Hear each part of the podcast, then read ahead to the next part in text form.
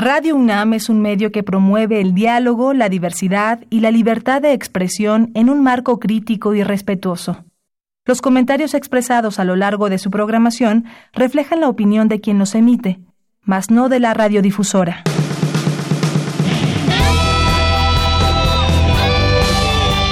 Prisma RU. Relatamos al mundo.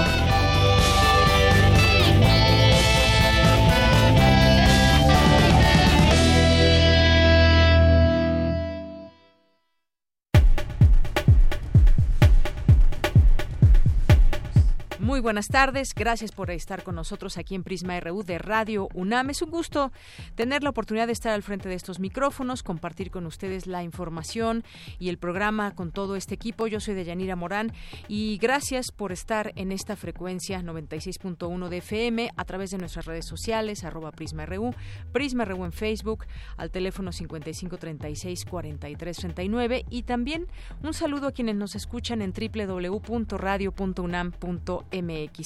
Bien, pues el día de hoy estamos atentos a lo que sucede desde nuestra universidad y bueno, por supuesto, buena noticia, la autonomía universitaria ratifican diputados su convicción de la vigencia absoluta de la autonomía universitaria, uno de los temas que tocaremos hoy en nuestra sección universitaria. Vamos a tener también aquí a dos invitadas especiales en cabina.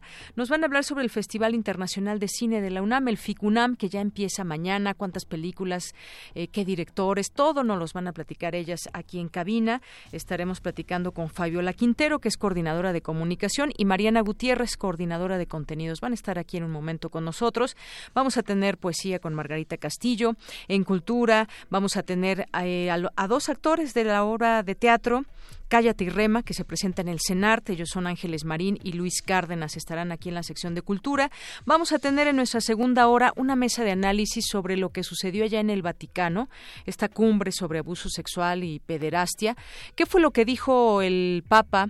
Eh, y también cuál es la opinión de todos estos grupos que han estado durante muchos años luchando por que se haga justicia a muchos casos que actualmente siguen en la impunidad. Ya se dijeron decepcionados, pero vamos a hablar aquí de este tema con eh, Bernardo Barranco, que es maestro en sociología del catolicismo. Vamos a hablar con Alberto Manuel Atiegallo, ex sacerdote católico. Ellos, pues con ellos platicaremos y haremos un análisis sobre las palabras, lo que se pronunció allá en el Vaticano y cuáles son esas acciones que se tomarán de aquí en adelante. Vamos a tener información nacional e internacional. Vamos a tener hoy, miércoles, arte con Amanda de la Garza, quien es curadora adjunta del Museo Universitario de Arte Contemporáneo. Así que quédese con nosotros. Esto y más tendremos aquí en Prisma RU y desde aquí relatamos al mundo. Relatamos al mundo. Relatamos al mundo.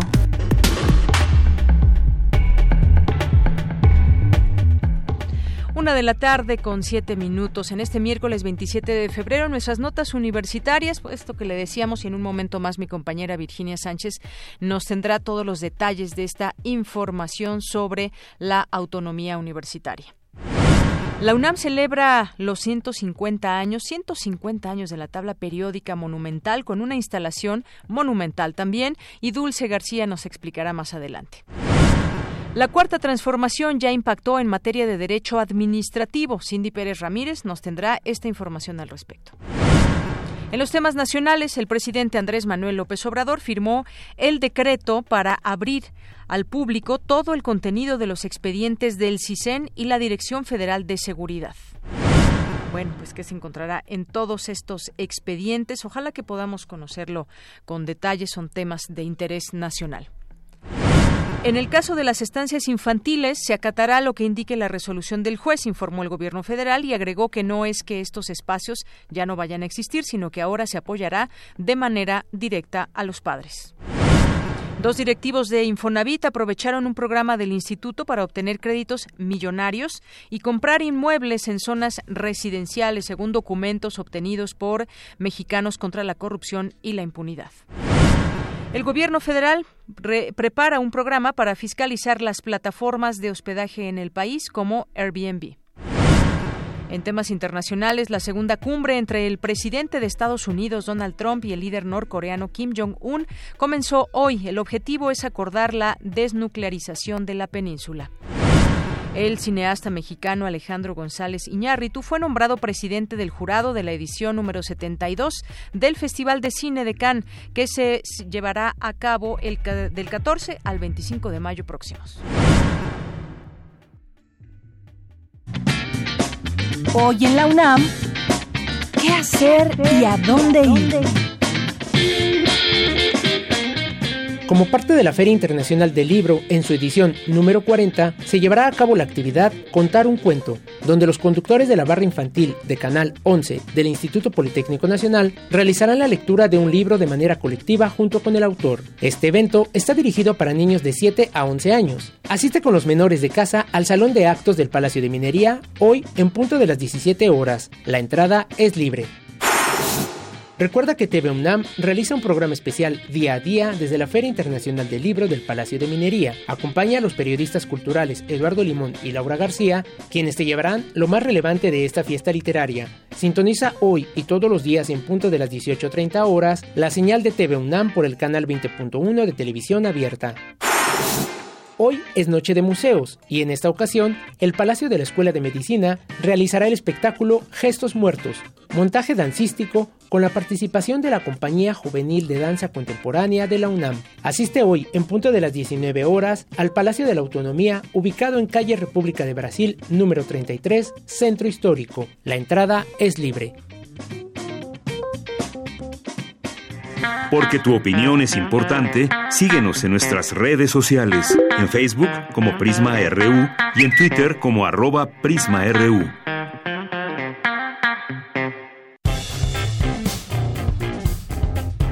Campus RU. Una de la tarde con 11 minutos. En nuestro campus universitario ya está lista mi compañera Virginia Sánchez que nos va a platicar sobre lo que sucedió con diputados. Ratifican su convicción de la vigencia absoluta de la autonomía universitaria. Vicky, ¿cómo estás? Muy buenas tardes.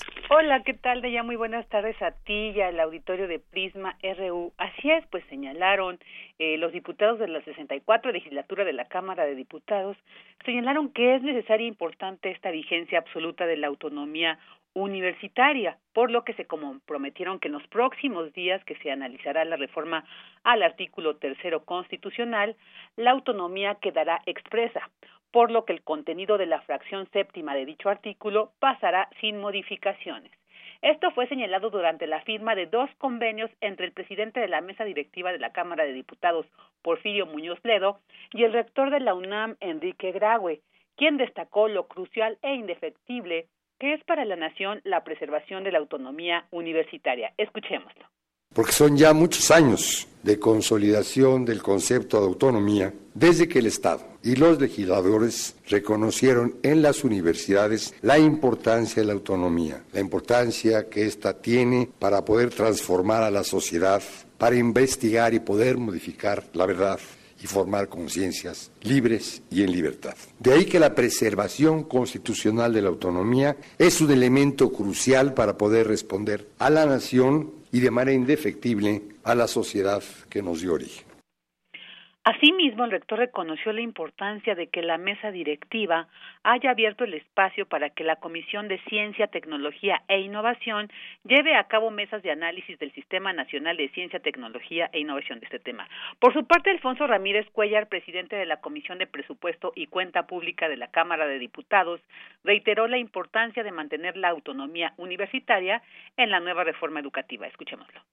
Dentro de unos días vamos a ratificar la convicción de la mayoría, yo creo que de la totalidad de los diputados y de las diputadas de la vigencia absoluta de la autonomía universitaria. De eso no hay absolutamente ninguna duda, está en la mente y en la decisión de todos los legisladores y de todas las legisladoras al momento de discutir la nueva reforma educativa cuya iniciativa ha sido presentada por el presidente de la República. En cuanto a los convenios signados entre la UNAM y la Cámara de Diputados, pues en ellos se establece el apoyo de especialistas de la Universidad Nacional en investigaciones, análisis y encuestas relacionados con temas legislativos. También se acordó que en el recinto se podrán impartir programas de especialización, maestría y doctorado. Asimismo, el rector y el secretario general de la UNAM, Leonardo Lomelí Vanegas, signaron convenios específicos para establecer mesas de trabajo donde académicos aborden temas de políticas de gasto público, impuestos locales, creación de impuestos federales para el comercio electrónico, sanciones pecuniarias para la facturación falsa, entre otros. Al respecto, la presidenta de la Comisión de Hacienda y Crédito Público, Patricia Terrazas, señaló que este convenio fortalecerá el trabajo legislativo. Escuchémosla. La celebración de este convenio refrenda el compromiso de los diputados de escuchar todas las voces y, sobre todo, de allegarse de la mejor asesoría como lo es la que nos brindará la comunidad universitaria. Convenio que indudablemente fortalecerá el trabajo legislativo. Pues ahí está este reporte de Yanira sobre esta reunión, estos acuerdos, pero sobre todo pues donde sobresale, ¿no? este compromiso de los diputados de mantener dentro de la Constitución, pues esto de la autonomía universitaria tan pues controvertido que causó esta omisión, decían por error y bueno, pues ahí lo importante es que ya en voz de los mismos diputados está que no va a desaparecer pues esta fracción séptima de este artículo tercero constitucional. Muy bien. Pues muchas gracias, Vicky. Por nada. Muchas gracias a ti. Buenas tardes. Muy buenas tardes. Muy buenas tardes. Gracias por esta información. Si era un pendiente que se tenía que, eh, pues, quedar muy claro, muy claro todo esto y que ahora está de esta manera. Y bueno, hablando de buenas noticias, también la edición 2019 de los QS World University Rankings by Subject, publicado por la consultora QS Quaquarelli Simons posiciona a la Universidad Nacional Autónoma de México, a la UNAM, como la mejor institución de educación superior de América Latina. En la evaluación más reciente de esta consultora internacional, dos carreras de esta casa de estudios se ubicaron en el top 20, las de Ingeniería de Minas y Metalurgia en el lugar 14 y Lengua y Literatura Modernas en el 15. Además, la UNAM tiene más licenciaturas en el top 50 que cualquier otra universidad de la región para sumar un total de 13, cuatro más con respecto al año pasado. Destacan antropología en el 44, historia en el 43, geografía e ingeniería civil, ambas en el 50. Así que, pues, muy orgullosos, por supuesto, de estos resultados en el nuevo, nuevo ranking que ubica a la UNAM en el top 20 del mundo. Y bien, pues continuamos ahora con la siguiente información de mi compañera Dulce García. Conmemora la Facultad de Química el 150 aniversario de la tabla la de los elementos que ya pueden ir a tomar foto, pueden ir a admirarla. Y bueno, pues cuéntanos, Dulce, adelante, buenas tardes. Muy buenas tardes aquí al auditorio. Pues como bien lo mencionas, la UNAM, en coordinación con otras instituciones educativas, se sumará a la iniciativa que propuso la Organización de las Naciones Unidas para la Educación, la Ciencia y la Cultura de declarar al 2019 como el Año Internacional de la Tabla Periódica de los Elementos Químicos. Además, para reconocer la función crucial que desempeñan la química y la física, entre otras ciencias fundamentales, especialmente en el desarrollo de soluciones a muchos de los desafíos del mundo, la declaratoria de la UNESCO también hace referencia a los 150 años de la creación de la tabla periódica por el científico ruso Dmitry Mendeleev, considerado uno de los padres de la química. Uno de los primeros festejos de la Universidad de Yanira fue la instalación de la monumental tabla periódica en la Facultad de Química, algo que además de educativo resulta artístico. Les invitamos a que pasen por la explanada de la facultad para que vean este esta construcción y bueno, para hablarnos de la importancia de esta herramienta científica fundamental, ¿qué les parece si escuchamos al maestro Blas Flores Pérez, quien es jefe del Departamento de Química Orgánica de la Facultad de Química de la UNAM? Eh, uno como químico trabajando en sus diferentes áreas, este, la toma como parte sustancial de eh, predicción de, propiedades de, elementos. No me requiero saber todos, no sirve para, para, predecir. Ese es un, cuadro de predicción de, propiedades de, los elementos. Me ayuda mucho a, a, predecir esto. Y pues todo químico que se respete tiene una tabla periódica cerca de él, ¿no? Y bueno, Deyanira, como comenta el académico, uno de los principales méritos de Dimitri Mendeleev fue el acomodo de los elementos conocidos en su época a partir de sus propiedades para enseñar a los alumnos cómo reacciona cada uno de estos elementos. Este método de Yanira se sigue usando por los académicos, solo que ahora añadiendo los nuevos elementos que se han descubierto. Escuchemos nuevamente al profesor. Eh, es, es un reconocimiento, a, digamos, es un reconocimiento y festejo nuestro por la tabla. Que hace falta que la conozca la gente, es a donde quisiéramos que saliera, que vieran que esto eh, conforma y forma parte de su vida. De alguna manera no se puede, eh, no podrías estar vestida con lo que traes vestido si no utilizáramos las propiedades de ahí. El industrial las tomó como idea. O sea, eso es lo que quisiéramos. O sea, no, no, no es dañina la química, a veces es tan estigmatizada. Para nosotros es, ahí está todo. Y si algo va a resolver, también está ahí. Y bueno, Dayanira, solo resta decir que la tabla periódica de los elementos químicos hoy cuenta con 118 de estos elementos y abrió un enorme horizonte de estudio al organizar la química que se conocía hace 50 años de esta manera lo que significó desde luego una revolución en la investigación científica. Ese es el reporte. Bien, pues Dulce, muchísimas gracias. Gracias por estos detalles, por esta información. Buenas tardes. Gracias a ti, muy buenas tardes. Bien, continuamos, continuamos, es la una con 20 minutos. Queremos antes mandar saludos muy especiales desde aquí, todo el equipo les manda saludos a los alumnos de la secundaria Seili, específicamente a los que conforman el grupo Tercero Sydney, que nos están escuchando en este momento. A todos ustedes les mandamos saludos desde aquí, desde Radio UNAM. Hoy inician su clase de radio y nuestro programa eh, Prisma RU es un ejemplo que en este momento está sonando en su clase, así que a todos ustedes muchos saludos y ojalá que también podamos conocer en algún momento pues un poco de esas eh, clases y quizás en algún momento pues tengan un, un programa hecho por estudiantes de esta secundaria. Así que les mandamos muchos saludos a todos estos alumnos de la secundaria Seili.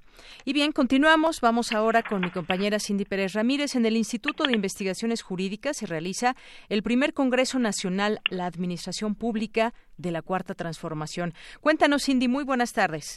Así es, Deyanira, muy buenas tardes. En este evento, el doctor Jaime Cárdenas Gracia, investigador del Instituto de Investigaciones Jurídicas eh, de la UNAM, pues señaló que la Cuarta Transformación ya impactó en materia de derecho administrativo. Asimismo, también dijo que el actual discurso del presidente López Obrador es la reformulación de las instituciones. Vamos a escucharlo. Un impacto evidente fue la Ley Federal de Remuneraciones, ¿no? Que está actualmente en estudio eh, por, en la Suprema Corte de Justicia de la Nación, tanto por los múltiples amparos que se promovieron en contra de esa ley, como acciones de inconstitucionalidad, controversias, etcétera.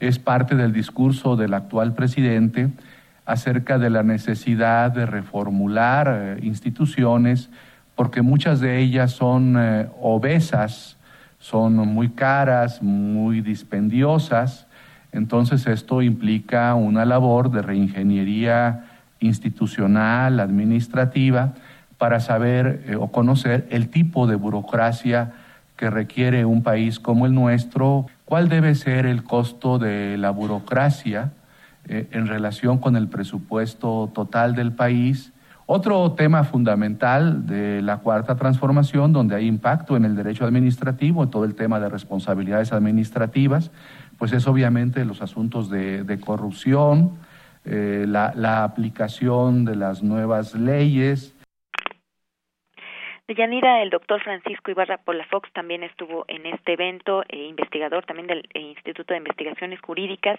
y él se refirió al tránsito de un nuevo modelo y a la transformación del Estado. Escuchemos sus palabras. Reflexionar sobre la administración pública es también reflexionar sobre, sobre nuestro sistema presidencial. Es una relación estrecha con el derecho constitucional, no es un área que esté eh, desligada de ello, sobre temas tan importantes como la revocación de mandato, las consultas populares. Está en ciernes una reforma a las principales empresas productivas del Estado, la Guardia Nacional. Es probable que se apruebe la, la próxima semana. Es una decisión de Estado. Es importante señalar que es un área el derecho administrativo y la creación de una Policía Nacional es una decisión de Estado. No debe ser vista como una prerrogativa, una atribución de un partido o de una mayoría. México abrió una guerra contra el narcotráfico y no creó policía. Tenemos un déficit de 120 mil policías a nivel, nacional. Dimensionen ustedes que, por ejemplo, España, que tiene apenas 45 millones de habitantes, tiene 100 mil integrantes de la Guardia Civil. México apenas tiene 30 mil policías federales, escasamente capacitados. Es pues una decisión de Estado que reestructurará el sector de la seguridad pública. Deyanira, pues este es el reporte. Este Congreso seguirá el día de mañana la Administración Pública de la Cuarta Transformación. Muy bien, Cindy, muchísimas gracias y pues a reflexionar sobre la administración pública que tiene que ver con todo, todo en el gobierno federal. Muchas gracias. Muy buenas tardes. Porque tu opinión es importante, síguenos en nuestras redes sociales, en Facebook como Prisma RU y en Twitter como arroba PrismaRU. Queremos escuchar tu voz. Nuestro teléfono en cabina es 55 36 43 39. Bien, continuamos. Es la una de la tarde con 24 minutos. Lo prometido es deuda y ya están aquí con nosotros Fabiola Quintero, que es coordinadora de comunicación. ¿Qué tal, Fabiola? Bienvenida. Buenas Hola, tardes. Muchas gracias por la invitación. Coordinadora de comunicación del FICUNAM y Mariana Gutiérrez, coordinadora de contenidos del FICUNAM. ¿Qué Hola, tal, Mariana? ¿Qué tal? ¿Qué tal? Pues un gusto que estén aquí con nosotros para platicarnos. Ya mañana empieza este Festival Internacional de Cine de la UNAM y hay mucho que decir al respecto. Hay distintas actividades, además de la propia eh, exhibición de las películas y que, pues como cada año nos van a deleitar con una eh, con una serie de películas que me parece, pues elegidas de muchas tantas y que, que hay una gran diversidad. Esta edición 2019 eh, de este Festival Internacional de Cine UNAM es una celebración del cine que convoca a creadores, críticos, cinéfilos y universitarios a explorar sus diferentes dimensiones. Es un punto de encuentro para su exhibición y discusión en su aspecto más amplio. Hay varias películas y a mí me gustaría que nos platicaran, pues, básicamente de este festival. Este, pues sí, eh, inauguramos mañana. Eh, las fechas son del 28 de febrero al 10 de marzo. Y inauguramos mañana con High Life, eh, ahí en la sala Covarrubias. Ahorita podemos eh, hacer alguna dinámica para regalar boletos a todos los interesados en asistir. Sí, porque se pone muy lleno, ¿eh? Sí, sí, sí, Y está, creo que especialmente buena la propuesta de este año. Eh, y pues, como dices, es una selección eh, como en su espectro más amplio para venir a conocer y hablar de cine, no solo eh, al ver las películas, sino eh, poder ahondar en mesas de reflexión, presentaciones de libro, eh, di- muchísimas actividades académicas que acompañan todas las proyecciones de películas. Eh, además de las eh, tres selecciones oficiales, que es la competencia internacional, ahora México y aciertos, eh, eh, ahora México, bueno, pues la competencia nacional y aciertos que presenta una selección de proyectos de escuelas de cine, de diferentes escuelas de cine. Eh, por primer año se va a presentar Atlas, que es eh, una selección de lo mejor del cine contemporáneo actual, Ujú. que tiene 43 títulos y la verdad es una selección súper interesante de todo tipo, de todo tipo de países. Eh, o sea, tenemos películas de más de 40 países, entonces creo que vale la pena por completo meterse y ver este toda la programación a ver a qué, a qué le interesa a cada uno. ¿no? Claro, además muchos de los de los nombres de estas películas que ya de por sí atraen, ahorita platicamos un poco de esto, pero efectivamente convoca a mucha gente, la organización, todo lo que tiene que estar en torno a este a este festival, mucha gente que participa y sobre todo pues quienes a quienes se convoca que es un público en general universitario, pero también gente pues de todos lados que quiera ser eh, parte de esta discusión también, ¿por qué no?, sobre las películas que nos presentan además temas muy actuales. Y esta mirada eh, joven que también decías, escuelas de cine que puedan participar, eh, pues me gustaría, Mariana, que nos platiques también pues un poco de esta selección de películas, qué es lo que podemos encontrar a grandes rasgos en este festival. Pues mira, gran- sí, como dice Fabiola, eh, por primera vez se presenta esta sección de Atlas que, que presenta este una selección muy importante de películas de todo el mundo eh, contemporánea. Y eh, pues parte, o sea, parte del, de la importancia de este festival creemos que es que eh, ofrece un tipo de cine que no es de fácil alcance en México porque pues no se distribuye en los cines comerciales. Entonces, creo que una de las cualidades de este festival de entre muchas otras es que la gente puede acceder a un cine que es pues difícil. Y hay de todo tipo. Hay cine como muy contemplativo pero también hay cine no con propuestas nuevas documental. Eh, se van a llevar a cabo tres retrospectivas también que son este de tres cineastas con una carrera importante. Uno de ellos es eh, Pere Portabella eh, un catalán, eh, que de hecho va, va, a estar presente a través de una videoconferencia en la Cátedra Berman, dentro de, del festival. Eh, va a haber otra retrospectiva de un cineasta alemán que se llama Ulrich Queller y una que también nos emociona mucho que es de Alan Clark, que tiene unas películas muy interesantes, muy importantes. Em, y él también va a presentar bueno, él murió en 1990, pero, pero bueno, se va a presentar toda la, la selección de películas de, de que, que, hizo él para la BBC y, en fin, este, creo que también es muy importante esa parte de poder dialogar con los creadores, ¿no? Este Ulrich Queller también viene, olvidé decir eso, que viene también a, una conferencia magistral justo para platicar, ¿no? De lo que hace y cómo trabaja y que tiene que ver con, con su retrospectiva. Entonces creo que también es muy importante esta parte de poder dialogar con los creadores, ¿no? Ver su ver su trabajo y luego poder eh, platicar con ellos y entender cómo es que ellos trabajan.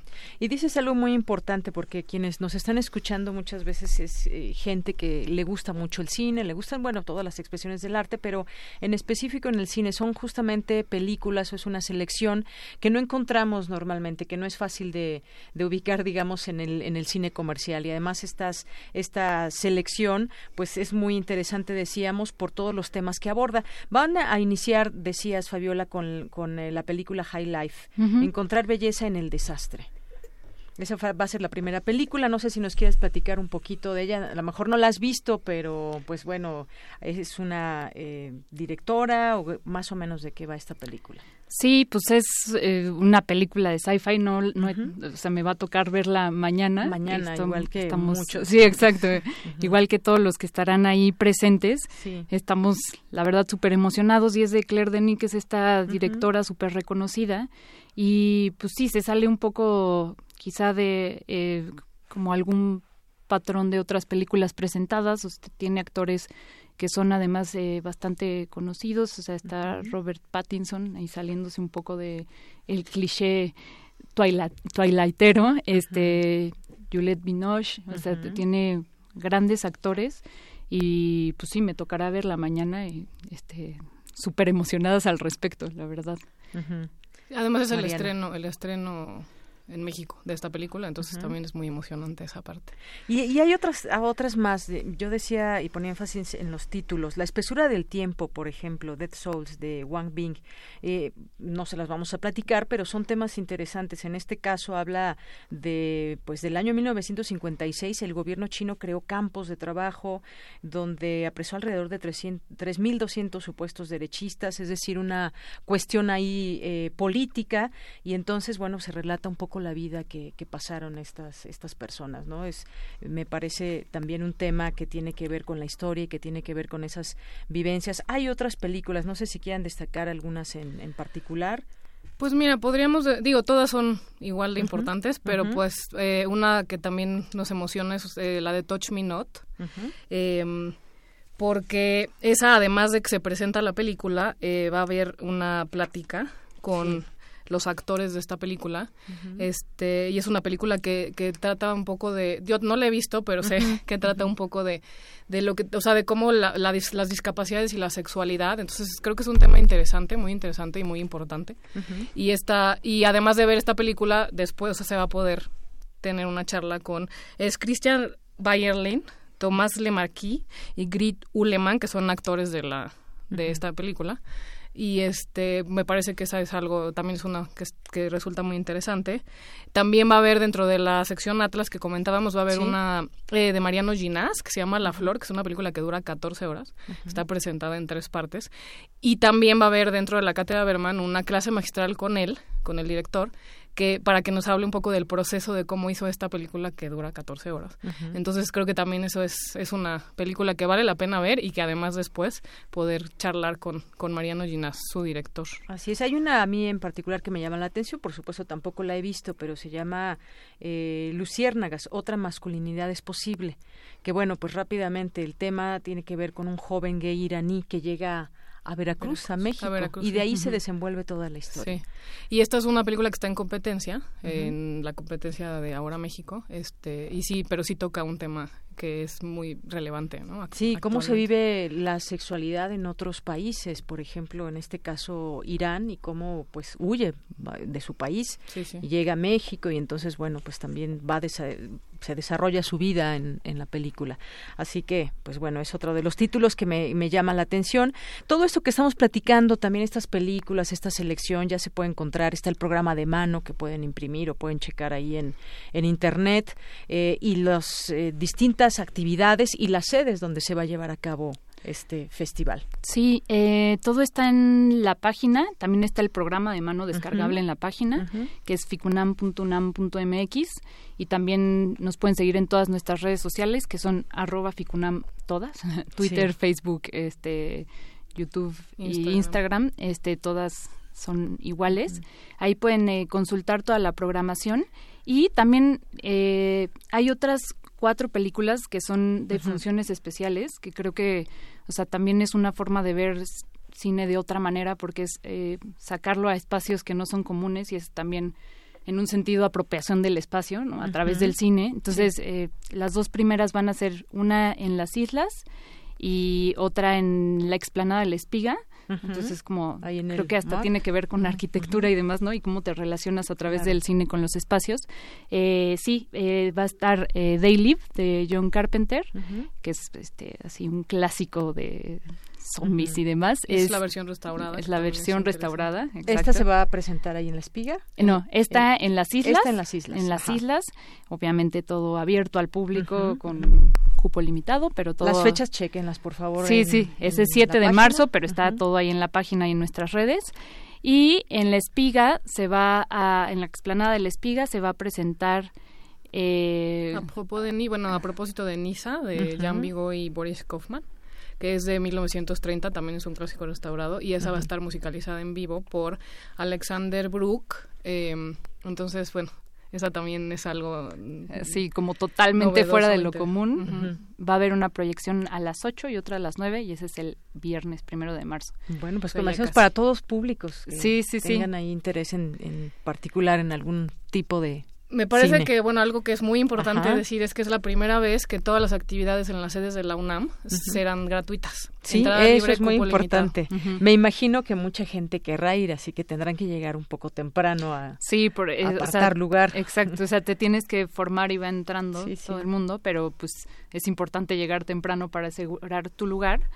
Y digo, además, porque está distribuido por toda la ciudad y para nosotros es importante como también salirnos solo de un núcleo y poder obtener esta propuesta este en otros lugares. O sea son 16 sedes en total entonces estará en eh, hay programación en el cine Tonalá en el Goethe Institute en, también en la Roma también en la Roma en Cinépolis Diana en la Casa del Cine que va a estar casi toda la competencia nacional entonces pues, ahí al centro este en Cineteca Nacional. en Cineteca Nacional en el IFAL em, en el Museo de la Ciudad. En los faros. En los faros y en el Teatro de la Ciudad. Bueno, pues ya con los faros que también están en distintos lugares, bueno, creo que van a llegar prácticamente a toda, a toda la ciudad.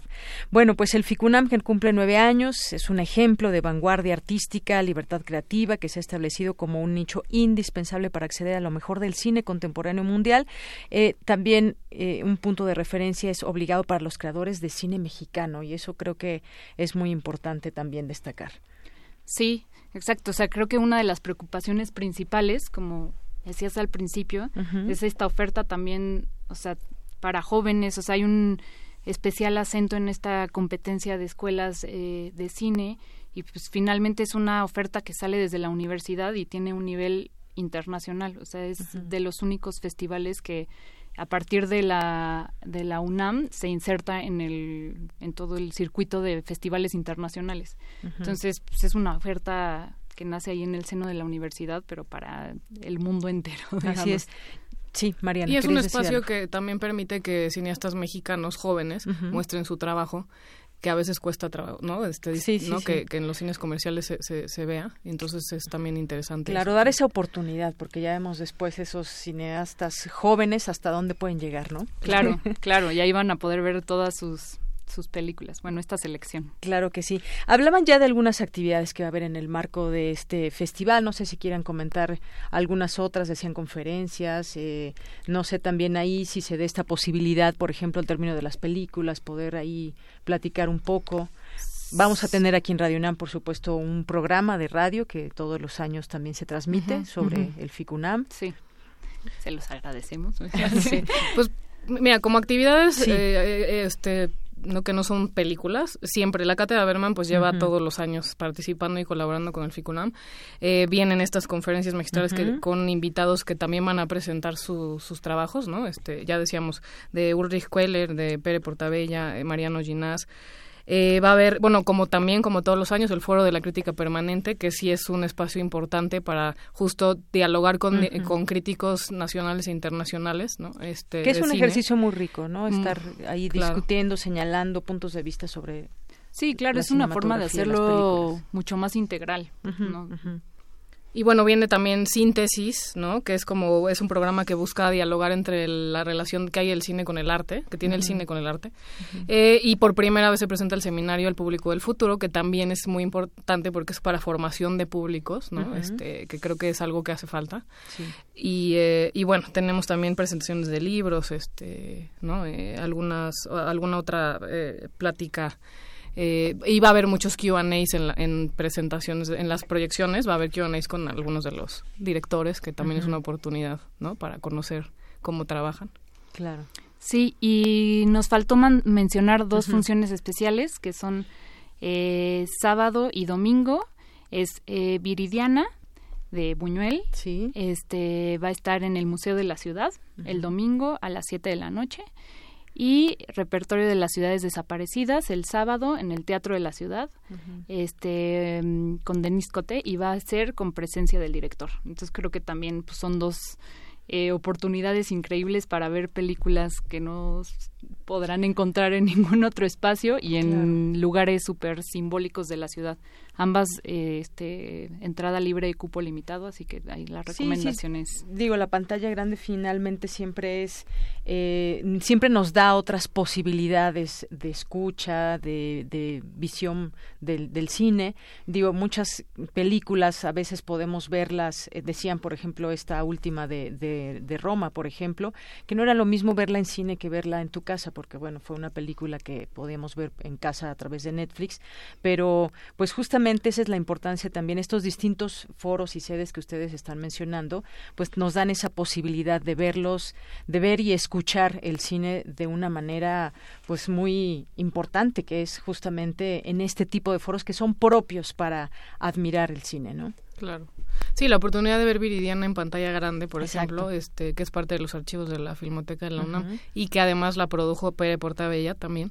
Creo que sí es una oportunidad única que, deberían de aprovechar todos. Así es. Pues finalmente, pues lo que busca FICUNAM es conectar con ese público muchas veces ávido de este tipo de cine, que nos ofrezca una gran, gran diversidad de ver quizás todas, no sé si, me imagino que sí habrá gente que pueda ver todas las películas que se, que se exhiben, y si no, pues hacer una selección eh, muy específica con nuestros gustos, con nuestra nuestra pues nuestro gusto por el cine específicamente de cierto tipo de películas o directores. Yo creo que hay Ficunam para todos, ¿no? Hay Ficunam para todos. De hecho, inclusive hay una matiné, este, que es un ciclo de cuatro cortometrajes organizado por la Cineteca, pues para para niños. Entonces hay Ficunam para todos, desde todos los ángulos, y creo que justo ahí eh, un poco lo que queremos resaltar es también como estas miradas que van en muchos sentidos, ¿no? O sea, y como encontrar estas miradas. Entonces hay Ficunam para todos y hay 11 días de festival, así que 11 días de festival. Ya está, por favor, consulten las películas, consulten todo este programa que pueden tener ahí muy a la mano y pues además aprovechar ah, en esta ocasión y siempre que pues bueno, un festival abre sus puertas y que quiere que mucha gente vaya, las eh, nos decían son de manera gratuita estas películas. Eh, consulten también las distintas sedes, los horarios y todo está a la mano para que puedan disfrutar de buen cine y bueno, pues toda esta selección y este festival organizado desde la UNAM. ¿Algo más que quieran agregar? Pues nada, que los esperamos a todos a partir de mañana y hasta el 10 de marzo en, en el FICUNAM. Muy bien, pues muchas gracias a ambas, Fabiola Quintero y Mariana Gutiérrez, que han estado aquí para platicarnos, invitarnos y envolvernos para ir a disfrutar el FICUNAM. Muchas gracias. Gracias, a ustedes, por invitarnos. Muy buenas tardes. Relatamos al mundo. Relatamos al mundo. Tema 1, 2, 3, 4, 6, 7, 9. Científicos modernos aseguran que ha germinado la primera planta en la Luna. Y si hay vida, ya puede haber cine. Novena edición del FICUNAM, lo mejor del cine contemporáneo, vuelve con infinitas posibilidades de mirar. Únete a esta tripulación de vanguardia cinematográfica con... El retorno a la razón. Diario vivo del Festival Internacional de Cine UNAM. Transmitiendo desde el ombligo de la luna por el 96.1 de FM del 27 de febrero al 7 de marzo a las 8 de la noche. Llamando al centro de control. Cambio. Houston, tenemos un cinema. Radio UNAM, Experiencia Sonora. Soy mi cuerpo. Jaime Sabines.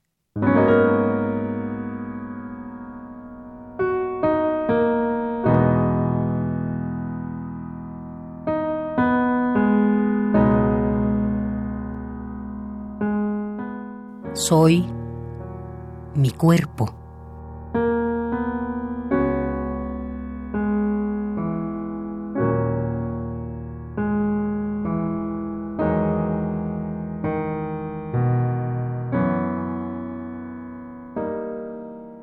Mi cuerpo está triste.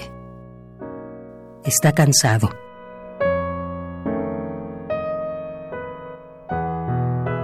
Soy mi cuerpo.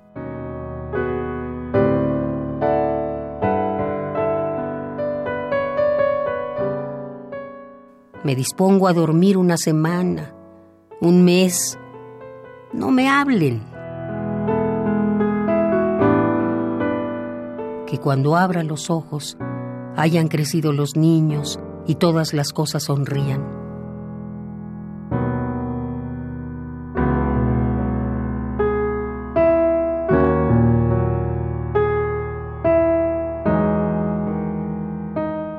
Quiero dejar de pisar con los pies desnudos el frío.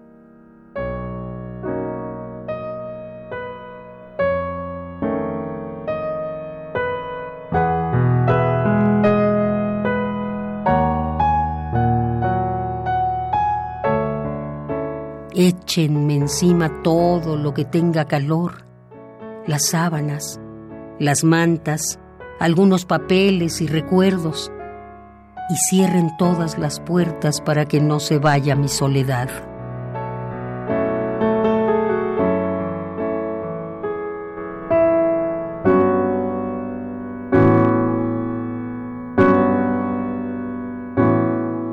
Quiero dormir un mes un año, dormirme.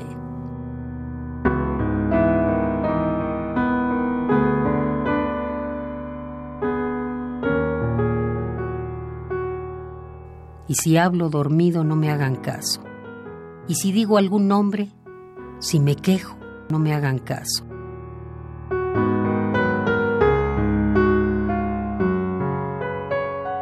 Quiero que hagan de cuenta que estoy enterrado y que ustedes no pueden hacer nada hasta el día de la resurrección.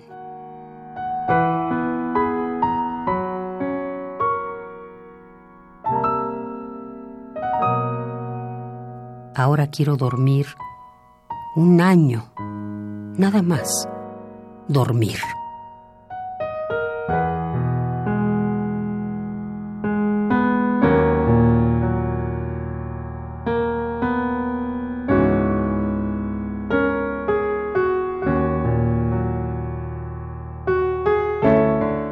Soy mi cuerpo. Y mi cuerpo está triste. Está, cansado.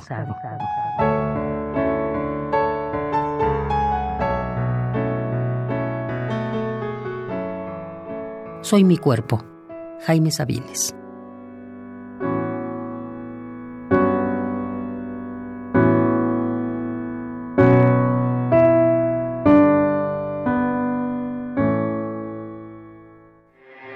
Porque tu opinión es importante, síguenos en nuestras redes sociales, en Facebook como Prisma RU y en Twitter como arroba PrismaRU.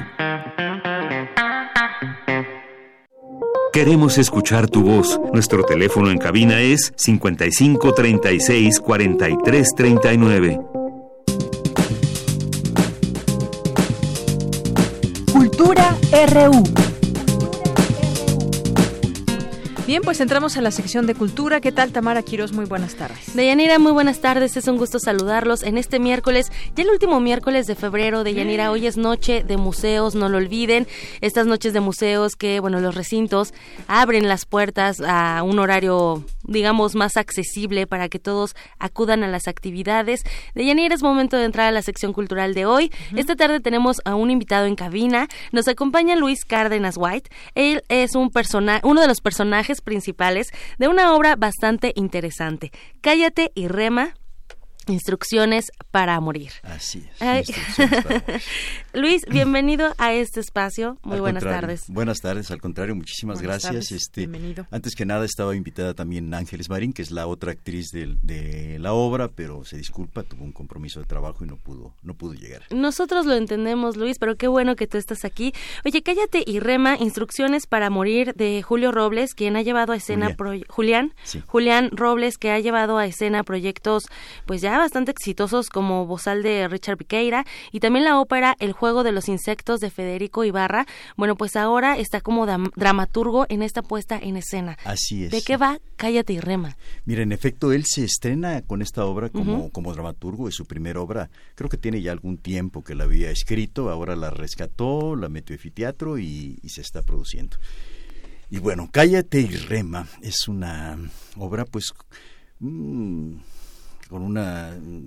habla sobre la situación, la vida, la muerte, eh, la plantea Julián en un eh, mundo post-apocalíptico. Son dos personajes centrales que representan a la humanidad, una humanidad ya desgastada, que no saben si están vivos o, o quieren sobrevivir o quieren la, la eternidad, no lo saben, pero están bastante desgastados, entonces andan en búsqueda de, de la verdad, del conocimiento de, de qué es la muerte, qué es la vida, y al mismo tiempo visitando panteones y res- tratando de rescatar de ahí esencia de los antepasados, ¿no? Para, para retomar el conocimiento, o incluso esencias e incluso partes físicas, porque sienten que ya no les funciona el cerebro, que ya no les funciona una pierna, es una, una sociedad bastante lastimada, bastante dañada, ¿no? Y bueno, lo plantea en un tono fársico, es un poco teatro del absurdo, o sea, son las situaciones que se presentan son absurdas, el, el diálogo es este incomprensible de momento para los personajes, pero claro, para el espectador está escrita de una manera con un humor muy inteligente, entonces la gente verdaderamente reflexiona sobre todas estas eh, situaciones que te mencionaba, pero también disfruta muchísimo eh, la relación y las escenas que, que presentan ahí los personajes, porque son cuatro personajes, son dos, somos dos actores Ajá, con interpretando. dos, do- dos personajes centrales, Ajá. pero al llegar a las tumbas y al empezar a escarbar en los restos de los antepasados, este se van corporizando personajes antiguos, ¿no? Y toman vida parejas, parejas muy sui generis y, representan parte de su momento, de su historia en el que vivieron, ¿no?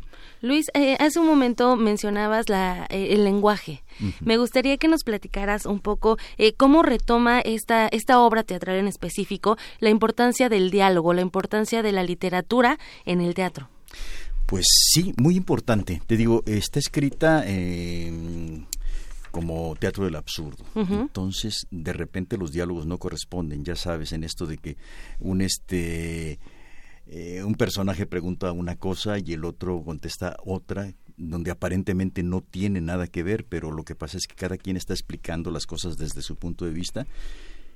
Y yo creo que al manejar un, un lenguaje en este sentido, o sea, no de manera tan directa, tan coloquial, que uno lo asimila, lo procesa y lo olvida, ¿no?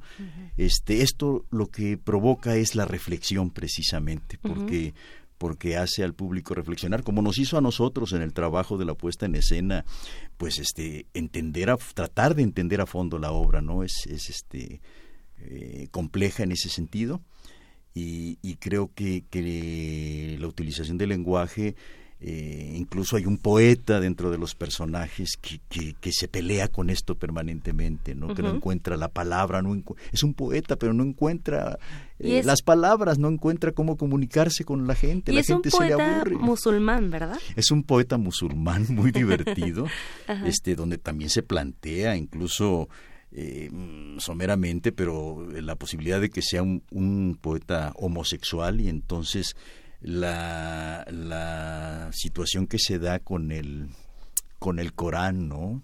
De que castiga la homosexualidad, los lapidan y demás. Entonces hay bastantes cosas que, que se plantean dentro de la obra. Muchos elementos, Luis, que además también me gustaría que nos platicaras. Eh, bueno, hay un juego escénico eh, muy importante también, ¿no? Con un escenario que eh, por sí solo es desolador, ya el escenario. En escena, la música de Juan Pablo Villa, bueno, pues crea una atmósfera lúgubre que de repente te quedas pensando, o sea, me estoy riendo de esto que justo el teatro del absurdo, ¿no? Exactamente, exactamente. Mira qué bueno que mencionas la música de, de Juan Pablo Villa porque eh, es un chico, yo no lo conocía, muy, muy talentoso y la verdad es un personaje más en escena. Somos realmente tres este, personajes centrales en la escena. Él con su música que nos va llevando a todas estas atmósferas, nos va provocando, nos va acompañando, nos va retando y este y se logran cosas muy interesantes. Él es un músico de verdad muy talentoso y la música es muy interesante porque se da a partir de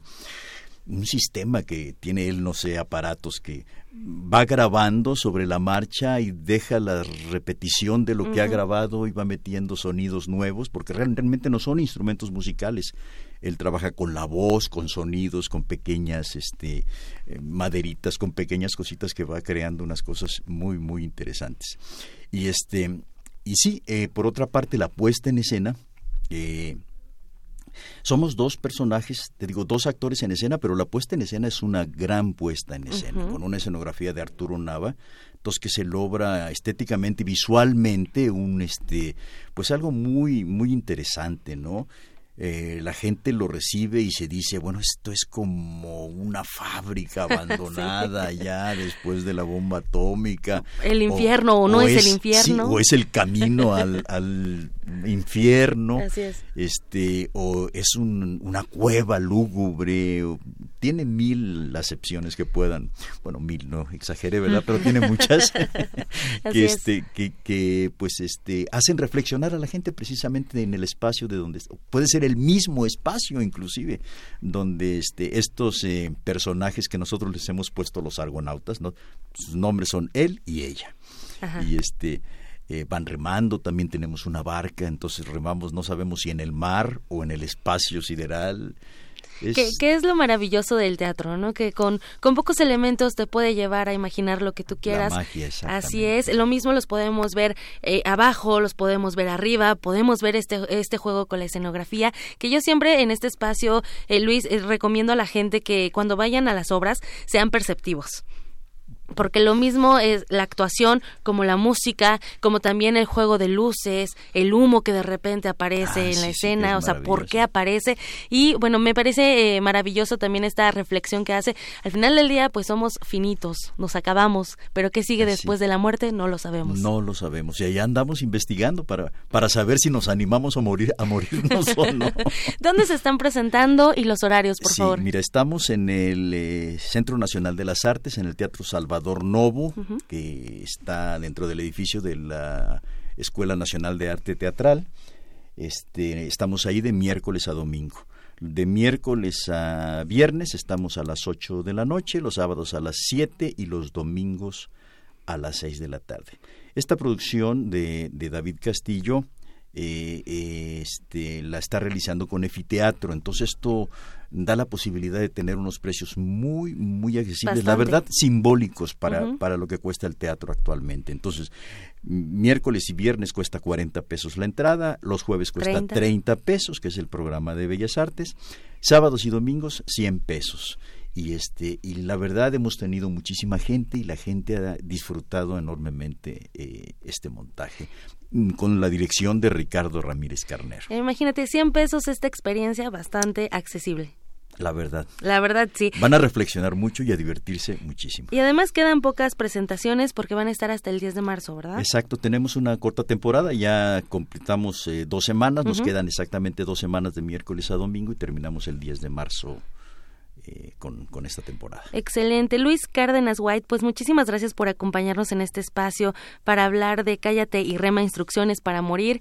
No venimos a la vida con instrucciones, pero ¿qué tal con estas instrucciones para la muerte? Las vamos aprendiendo. Al contrario, muchísimas gracias a ustedes por el espacio y por favor los esperamos ahí, no dejen de ir. Se van a Claro que sí, claro que sí. Bueno, Deyanira, pues ya eh, nos vamos de, de esta sección. Nos vamos a despedir con un fragmento de The Trooper a cargo de la banda de heavy metal Iron Maiden, porque un 27 de febrero, pero de 1957, nació Adrian Smith, uno de los guitarristas de la agrupación. Aún hay más información, Deyanira, así que no se vayan. Claro que sí, muchas gracias Tamara, gracias Luis Cárdenas por venir. Y con esto ya nos ligamos, después de la música nos ligamos al corte, volvemos a la segunda hora de Prisma RU.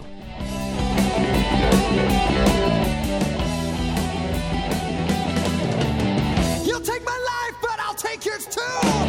You fire musket, but I'll run you through. So when you're waiting for the next attack, you better stand, there's no turning back. The bugle sounds, the charge begins. But on this battlefield, no one wins. The smell of burning smoke and horse's breath they plunge you into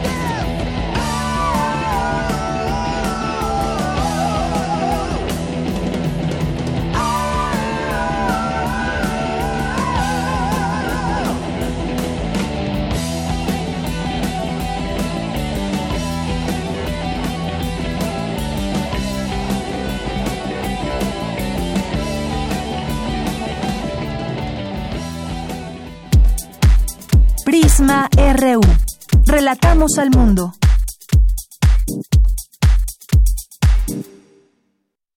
Atención, esto es un aviso parroquial para la comunidad resistente. Con motivo de las transmisiones especiales del FICUNAM, Resistencia Modulada recorre su horario, de las 21 a las 0 horas. Repetimos, repetimos. Del 27 de febrero al 7 de marzo, Resistencia Modulada recorre su horario, de las 21 a las 0 horas. Lamentamos las molestias que este cambio le ocasiona. Continúen con sus actividades normales. Radio UNAM. Experiencia sonora. Casa del Lago UNAM inicia inscripciones para el segundo trimestre de cursos y talleres con amplia oferta en fotografía, cine, historia del arte, danza, artes plásticas, letras y mucho más. Consulta fechas, costos y horarios en casadelago.unam.mx. casadelago.unam.mx. Felicidades, ya son 20 años. En cada elección que hemos decidido, hemos avanzado. La verdad, en confianza, participamos cada vez más, porque estamos ciertos que nuestra elección se respeta y es en beneficio de todas y todos. Ya son 20 años eligiendo a quienes nos representan. Tribunal Electoral de la Ciudad de México. 20 años garantizando justicia en tu elección.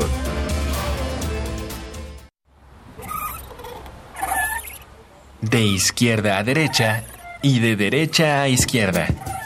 La lectura es el columpio al que se sube la mirada. ¿Necesitas un empujón? Libros UNAM, en la Feria Internacional del Libro del Palacio de Minería. Si te apasionan la ciencia, la poesía, las ciencias sociales, la medicina o el arte, aprovecha la oferta de más de 3.000 títulos que Libros UNAM pone a tu disposición. Conferencias y presentaciones todos los días. Te esperamos del 21 de febrero al 4 de marzo. Palacio de Minería, Tacuba 5, Centro Histórico. Consulta el programa de actividades en www.libros.unam.mx.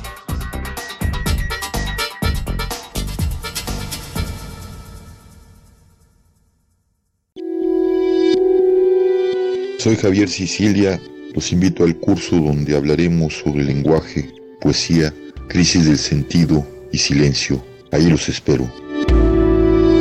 Te invitamos al curso La crisis del, sentido. crisis del sentido, un atisbo la poesía y el silencio. Imparte Javier Sicilia. Sala Carlos Chávez del Centro Cultural Universitario los días 7, 14, 21 y 28 de marzo, de las 17 a las 19 horas. Informes al 56 22 70 70. También en www.grandesmaestros.unam.mx. El cupo es limitado. Inscríbete ya. Invita el programa Grandes Maestros de Cultura UNAM.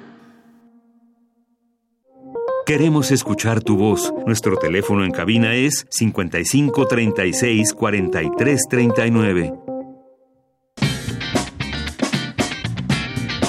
Mañana en la UNAM, ¿qué hacer y a dónde ir?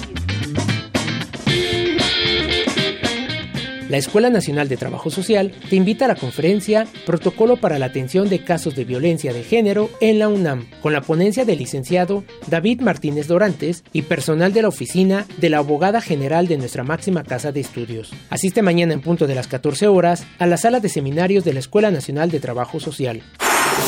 Como parte del festival La UFUNAM de gira por la UNAM, se llevará a cabo el concierto de la Orquesta Filarmónica de nuestra máxima casa de estudios en la Facultad de Medicina. Asiste mañana 28 de febrero en punto de las 10 horas en el auditorio de esta facultad. La entrada es libre y el cupo limitado.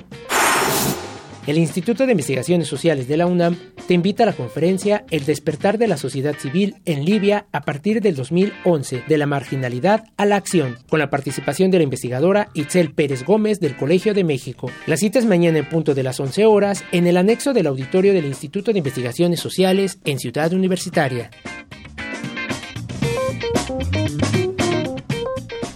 Continuamos dos de la tarde con cinco minutos. Gracias por continuar con nosotros en esta segunda hora de Prisma RU, aquí en el 96.1 de FM y en www.radio.unam.mx. Gracias a todos los que están atentos. Tenemos un teléfono en cabina que es el 5536-4339. Ahí se encuentra nuestra compañera Natalia muy atentamente para recibir sus llamadas. Algún comentario que quieran hacer sobre los temas que aquí vamos exponiendo.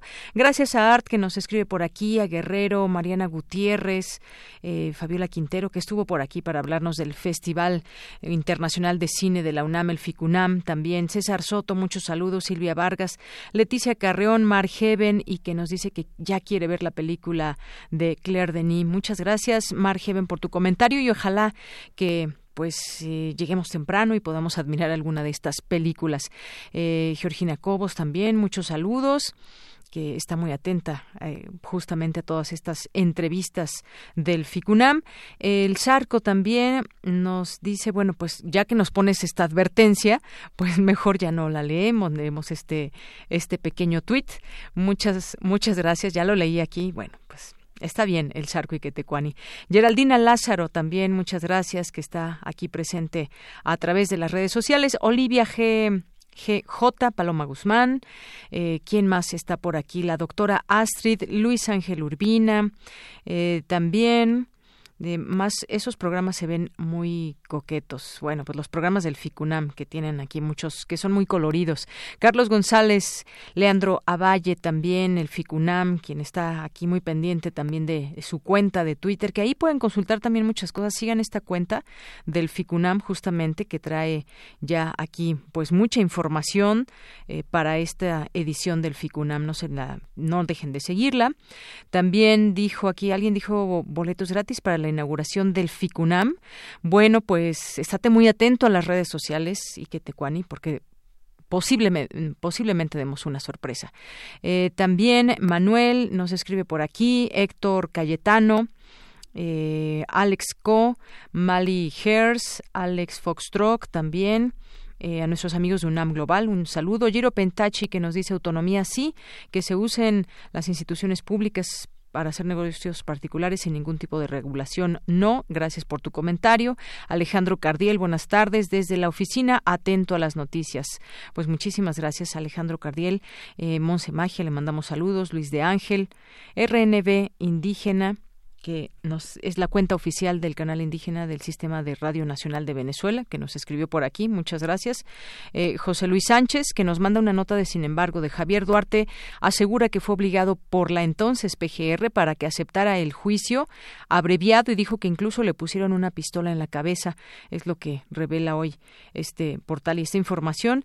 Dice hay que ponerse a llorar por declaraciones como las del saqueador de Veracruz, exgobernador. Gracias por tu comentario. El Puic UNAM también muchos saludos y sigan también esta cuenta eh, en Twitter, PUIC-UNAM, que hay también mucha información, una estrategia de investigación y educación para el mundo culturalmente diverso. Cinema 23 y a todas las personas que aquí se sumen con nosotros a estar eh, pendientes, editorial Enequén, Alberto Díaz, muchas gracias.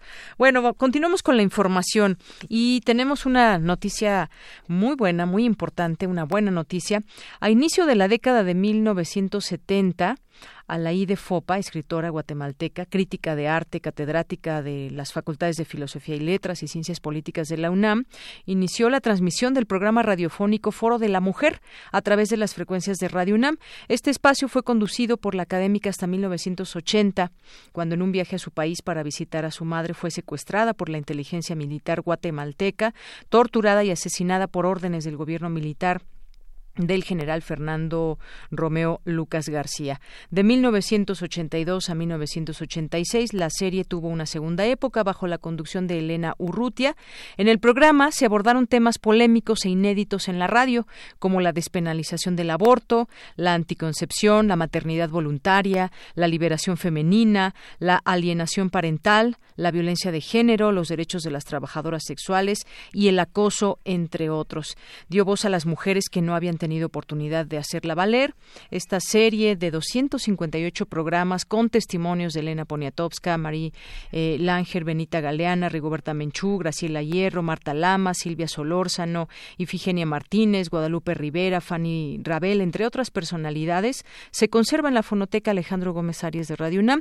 Y bueno, pues el pasado 6 de febrero hubo una buena noticia que se dio a conocer y es que eh, debido a su importancia histórica y cultural, además de su estado de preservación, el patrimonio documental propuesto por esta institución había quedado registrado como parte de Memoria del Mundo de México bajo el título Foro de Mujer, primera serie radiofónica mexicana de contenido eh, feminista. Y la UNESCO Memoria del Mundo pues al programa radiofónico Foro de la Mujer, pues eh, va a haber una ceremonia, fue por supuesto reconocida esta primera serie radiofónica mexicana de con este tipo de contenido y eh, habrá una ceremonia en la que se entregará el diploma de certificación, se llevará a cabo el próximo domingo 3 de marzo a las 11 de la mañana en el Salón de Actos del Palacio de Minería en el marco de la Feria Internacional del Libro en su edición número 40 y con este acto la UNAM será depositaria de documentos considerados Memoria del Mundo Nacional.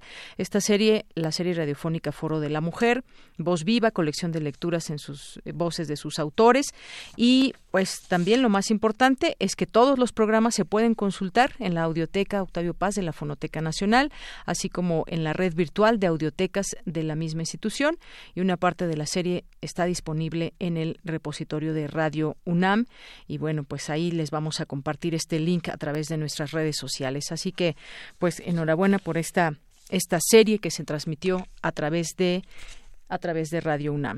Y bueno, continuamos con la información. En la Comisión Nacional de Derechos Humanos presentaron esta mañana el libro El bullying homofóbico y transfóbico en los centros educativos, taller de sensibilización para su prevención. Y mi compañera Virginia Sánchez nos tiene esta información. ¿Qué tal, Vicky? Buenas tardes. Hola, Deyanira, auditorio de Prisma RU. Nuevamente me da gusto saludarles y platicarles de este este libro guía pues que se presenta con el objetivo de plantear una estrategia de apoyo a docentes y autoridades educativas para que aborden la violencia de carácter homofóbica y transfóbica desde un enfoque de derechos humanos, por lo que la Organización de las Naciones Unidas para la Educación, la Ciencia y la Cultura, UNESCO, la Comisión Nacional de Derechos Humanos, la Fiscalía General de la República y el Consejo Nacional para Prevenir la Discriminación presentaron el libro el bullying homofóbico y transfóbico en los centros educativos, taller de sensibilización para su prevención. En esta presentación, Julia Suárez Cabrera del CONAPRED hizo referencia a este enfoque estructural que tiene que ver con la violencia y discriminación por motivos de orientación sexual e identidad de género que se vive. Escuchémosla. Es un enfoque donde las estructuras estén en el orden social que se reproduce en un sistema heteronormativo, cisnormativo, que todo lo que no se adecue en términos de lo heterosexual dominante o referente o la expectativa de la cisnormatividad es lo que va acompañando esos prejuicios que justifican y que llevan a la prevalencia de este tipo de discriminación. Por lo que señaló es fundamental la intervención en toda la comunidad educativa que incluye a los colegios, pero también a las madres y padres y a las políticas públicas que puedan ser integrales y coherentes para combatir estos prejuicios. En tanto, José Aguilar, coordinador nacional de la Red Democracia y Sexualidad, además uno de los coautores de este manual, señaló que el bullying homofóbico, tal como lo definió la ONU hace años, representa un ultraje moral y una seria violación, seria violación de los derechos humanos, Asimismo, según datos de la UNESCO, el bullying homofóbico tiene impacto significativo en la asistencia y deserción escolar y rendimiento del éxito académico. Es por eso que pues esta guía enfocada para sobre todo para los centros educativos. Pero precisamente en voz de José Ángel Aguilar escuchemos cómo está elaborada la estructura de este taller. Escuchemos. Son tres sesiones y una, la primera sesión busca unificar criterios de la sexualidad y la diversidad sexual explica en qué consiste la homofobia y la transfobia y revisa sus efectos en las personas, las familias, las comunidades y los centros educativos. La segunda sesión lleva a profundizar en el bullying homofóbico y transfóbico y a reconocer sus manifestaciones en las instituciones educativas, diferenciándole de otras manifestaciones de violencia escolar. La tercera sesión aborda el tema del lenguaje homofóbico y, trata de analizar las diversas recomendaciones para detenerlo en los centros educativos. Hay una metodología, estas tres sesiones tienen seis lecciones, cada sesión tiene dos. En total es un taller de 12 horas un taller de 12 horas y pues Esther Corona Vargas, presidenta de los comités de educación y relaciones, resaltó la importancia y utilidad de este manual de 12 horas como escuchamos y es porque también podrá ser incorporado por docentes y por organizaciones de la sociedad civil en sus programas en un corto periodo y pues también considerando eh, responde a las necesidades ocupacionales y docentes. Y bueno, pues quien esté interesado en revisar este este manual lo pueden hacer a través de la página de la Comisión Nacional de Derechos Humanos y también de la UNESCO, que es www.unesco.org. Esta es la información de Yanira. Muy bien, pues muchísimas gracias Vicky por esto. Sabe, conocemos eh, perfectamente también mucho se habla del bullying, pero también el bullying tiene estas, digamos, como eh, otras situaciones que nos llevan a entender y comprender el bullying homofóbico, por ejemplo, que ya y el eh, bullying transfóbico, que tiene que ver con muchas cosas. Y a través de ese taller que bien ponía, pues, eh, estos ejemplos y esta forma en cómo se puede entender y, y estar, hacer un trabajo de sensibilización para su prevención primero, sería bueno, y en todo caso para revertir este tipo de ataques que se siguen padeciendo en las escuelas, por ejemplo. Así es, es muy importante esto. Así como tú bien lo has dicho. Así que hay que revisarlo a detalle, pues promoverlo. Claro. Gracias, Vicky. Gracias a ti. Buenas tardes. Muy buenas tardes. Y bueno, de ahí vamos ahora con mi compañera Cristina Godínez. En la Feria Internacional del Libro del Palacio de Minería tuvo lugar la presentación del libro Las muertes que no deben ser, natalidad y mortalidad en México. Adelante, Cristina. ¿Qué tal, Deyanira? Un saludo para ti y para el auditorio de Prisma RU. Me encuentro en la Feria Internacional del Libro del Palacio de Minería, donde se acaba de presentar el libro Las muertes que no deben ser, natalidad y mortalidad en México, de Mario Luis Fuentes. Se trata de un estudio donde el autor cuestiona la idea de que la muerte es inevitable y plantea que es el resultado de desigualdades en el acceso a la garantía de los derechos humanos. Escuchemos. Refleja como todos los que hacemos ensayos, y yo lo que hago básicamente es un ensayo, es un deseo de decir a los posibles lectores, miren, eso es lo que yo estoy observando. Quiero que ustedes vean esto. Y uno señala con el ensayo. Y obviamente este recuento de datos parte de una pregunta para mí existencial. Yo soy de los que vivo convencido que somos, como algún momento dijo Heidegger, el gran filósofo del siglo XX, somos los únicos seres vivientes que cuando estamos conscientes de nuestra muerte, la noción de que vamos a morir nos vuelve humanos. Y esa conciencia es lo único que nos distingue de los otros seres vivientes. Por su parte, Rosa María Rubalcaba dijo que se trata de un material de gran relevancia. Escuchemos. El libro debo confesarlo, fue de desconcierto por el título. No obstante, la inquietud que provoca es el atractivo para iniciar su lectura. Los hechos vitales, en especial los nacimientos y las muertes, vistos desde el campo de la demografía al que estoy más habituada, se caracterizan mediante proposiciones descriptivas. Por ejemplo, decir una muerte evitable es algo a lo que estamos acostumbrados. Pero no suelen usarse proposiciones normativas como la que da título a este libro, las muertes que no deben ser. La curiosidad entonces fue un acicate para adentrarme en su lectura. Deyanira, este es mi reporte. Muy buenas tardes. Gracias, Cristina. Muy buenas tardes. Gracias por este reporte.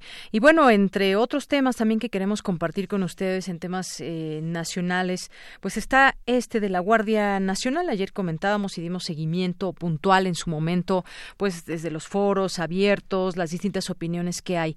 Bueno, ya después de, digamos, avalado esta guardia, tanto en Cámara de Diputados como de Senadores, la subsecretaria para Asuntos Multilaterales de la Secretaría de Relaciones Exteriores, que es Marta Delgado, estableció un principio de acuerdo con la alta comisionada de las Naciones Unidas para los Derechos Humanos, Michelle Bachelet, para formar en materia de derechos humanos a los próximos integrantes de la Guardia Nacional. Eso es lo que podemos comentar sobre este tema y esa eh, posibilidad de que desde la ONU se pueda pues estar muy eh, atento y muy complementario también con esta formación de la Guardia Nacional.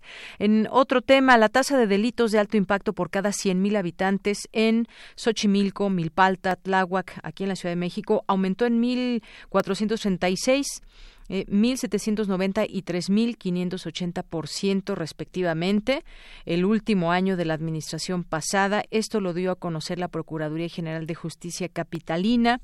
Se habla de que los eh, policías, los vehículos que tienen también a su disposición y que cuentan con que cuentan los 49 cuadrantes en esas demarcaciones resultan insuficientes eh, para más de 886 mil habitantes, así como para mantener un patrullaje constante. Bueno, pues se supone está ya una estrategia en marcha, de la cual aquí hablábamos eh, justamente en estos días y que seremos muy puntuales en conocer esas cifras e ir platicando y analizando sobre estos temas. En otro en otros asuntos aseguran en Chiapas a un grupo de 234 eh, de 34 migrantes que viajaban en condiciones inhumanas en cuatro vehículos por un camino de extravío en el ejido Rivera Las Flechas del municipio de Chiapa de Corzo, que fueron rescatados por elementos de la Policía Estatal Preventiva. En este operativo lograron detener ocho personas de origen mexicano. En otro tema, la secretaria de Gobernación, Olga Sánchez Cordero, viaja esta tarde a Washington, donde sostendrá una reunión de dos días con la secretaria de Seguridad Nacional. Eh, norteamericana, Kristen Nielsen, para tratar el fenómeno migratorio. Y el líder del Frente Nacional Petrolero, Sergio Carlos Morales Quintana, presentó ante la Fiscalía General de la República una denuncia por fraude contra Carlos Romero de Champs por mal manejo de cuotas sindicales, bienes y recursos económicos del Sindicato de Trabajadores Petroleros de la República Mexicana. Y en otro tema, la Administración General de Aduanas y Comercio Exterior ha detectado el tráfico de fentanilo, una droga más potente que la heroína, que llega a las terminales aéreas de Ciudad de México, eh, Guadalajara y Cancún, así como a los puertos de Lázaro Cárdenas, Michoacán, Manzanillo y Manzanillo, Colima. De acuerdo con eh, el titular de esa oficina, los cargamentos provienen de países del Oriente. Todos los aeropuertos son coladeras, así les llamó, entran y salen drogas, dinero ilícito y armas. Ingresan por todos lados y salen por todas las fronteras del norte de México por donde pueden pasarla hacia Estados Unidos. Esa es la ruta falta ahora que pues se hagan las detenciones oportunas tanto de esa droga como de quienes las transportan. Bien, eh, la aprobación de la iniciativa del PRD en comisiones de la Cámara de Diputados para permitir el aborto en todo el país hasta la semana 12 de gestación, como ocurre actualmente en la Ciudad de México, tendrá que esperar para buscar un mayor consenso entre los legisladores, pero lo pone ya en la mesa este partido político. Eh, Petróleos Mexicanos, Pemex, informó que sus pérdidas eh, netas de todo 2018 fueron 148.634 millones de pesos, menores a las registradas el año previo de 280.851 millones de pesos. Porque estas pérdidas, bueno, pues eh, seguimos también informándonos de lo que sucede en Pemex, esta empresa, y que además indicó que en 2018 sus ingresos totales por ventas y servicios aumentaron 20.2%. Y bueno, se supone que en este en este gobierno se va a incentivar más, se va a apoyar más a esta paraestatal. En otro tema, la tasa de desempleo en México se ubicó en el 3.6% de la población económicamente activa de enero pasado, superior al 3.4% del mismo mes de 2018 aumento del desempleo. Este, esto de acuerdo con cifras originales publicadas hoy por el Instituto Nacional de Estadística y Geografía, el INEGI. La reforma laboral en San Lázaro a finales de marzo, el presidente de la Junta de Coordinación Política de la Cámara de Diputados, Mario Delgado, adelantó que marzo será la meta para dictaminar la reforma en materia laboral que, entre otros aspectos, busca concretar la transición hacia el nuevo sistema de conciliación y justicia laboral aprobado en febrero de 2017. Pues un tema también pendiente para muchos, para miles y miles de trabajadores en este país. En otros temas también, bueno, en la mañana López Obrador el presidente en su conferencia matutina aseguró que debe haber transparencia completa en el caso de la muerte de la gobernadora de Puebla, Marta Erika Alonso y su esposo, el senador Rafael Moreno Valle. También habló de la CRE, eh, que el presidente dijo que durante su reunión con Guillermo García Alcocer, titular de la Comisión Reguladora de Energía, le, le planteó presentar su renuncia y que él no la aceptó. Y los archivos del CISEN, que ya son abiertos, se, se firmó un decreto para abrir los archivos del CISEN y de la Policía Federal resguardados en Lecumberri. Bien, pues continuamos. Porque tu opinión es importante, síguenos en nuestras redes sociales, en Facebook como Prisma RU y en Twitter como arroba PrismaRU. Queremos escuchar tu voz. Nuestro teléfono en cabina es 55 36 43 39. Relatamos al mundo. Relatamos al mundo. Debate RU. Bien, en nuestra mesa de análisis de hoy vamos a hablar sobre lo que, lo que sucedió la semana pasada, el pasado viernes hasta el domingo, pues una cumbre en el Vaticano con los eh, presidentes de conferencias episcopales de todo el mundo que han tratado el problema de la pederastia en el interior de la jerarquía católica, que constituyó un hecho sin precedentes, fue muy seguida ah, en todo el mundo y pues un hecho sin precedentes en la historia de la Iglesia y como tal también debe ser valorado. Se trata de un escándalo que ha permeado desde hace muchos años de carácter delictivo a escala global que afecta pues a todos los millones de católicos, pero por supuesto a decenas de países donde se han producido durante décadas este tipo de delitos, delitos sexuales que han sido ocultados a sus sistemas judiciales. Y a raíz de esto, pues hay severas críticas al discurso del propio Papa Francisco y pues como decepcionante ha sido la sentencia de muchos de los activistas y víctimas de abuso sexual. Platiquemos de este tema, ya están en la línea telefónica eh, Bernardo Barranco, maestro en sociología del catolicismo contemporáneo de por la Escuela de los Altos Estudios Sociales de París, especialista en religiones, autor de diversos libros y también está con nosotros. Bueno, eh, maestro Bernardo Barranco, bienvenido, muy buenas tardes. ¿Qué tal? ¿Cómo estás? Mucho gusto saludarte. Gracias, gracias maestro. Y también se encuentra Alberto Manuel Gallo, ex sacerdote católico. Desde su renuncia ha sido miembro de Redes por los Derechos de las Víctimas de Abuso Sexual Clerical en México. Es coautor del libro La Voluntad de No Saber. Eh, Alberto Manuel Atié, muchas gracias por estar aquí. Bienvenido. Con muchísimo gusto, claro que sí. Un saludo a Bernardo. Bien, pues a mí me gustaría empezar con una reflexión de parte de ustedes sobre esto que se vivió, sobre, sobre esta importante cumbre y bueno, pues eh, ustedes han estado por supuesto muy de cerca siguiendo este tema y muchos de nosotros que nos interesa saber pues qué va a pasar en los, en los próximos días, meses y años con este problema que se enfrenta desde la Iglesia. Eh, bueno, mira, Maestro eh, Bernardo. yo lo que podría ahondar es como introducir el, eh, esta cumbre. Eh, es una cumbre que fue convocada por el Papa Francisco en septiembre y es una cumbre inédita, como muy bien introducida. Es decir, nunca antes la Iglesia había convocado a los presidentes de las conferencias episcopales para discutir un tema, y máxime un tema tan candente como el de la pedrastia clerical.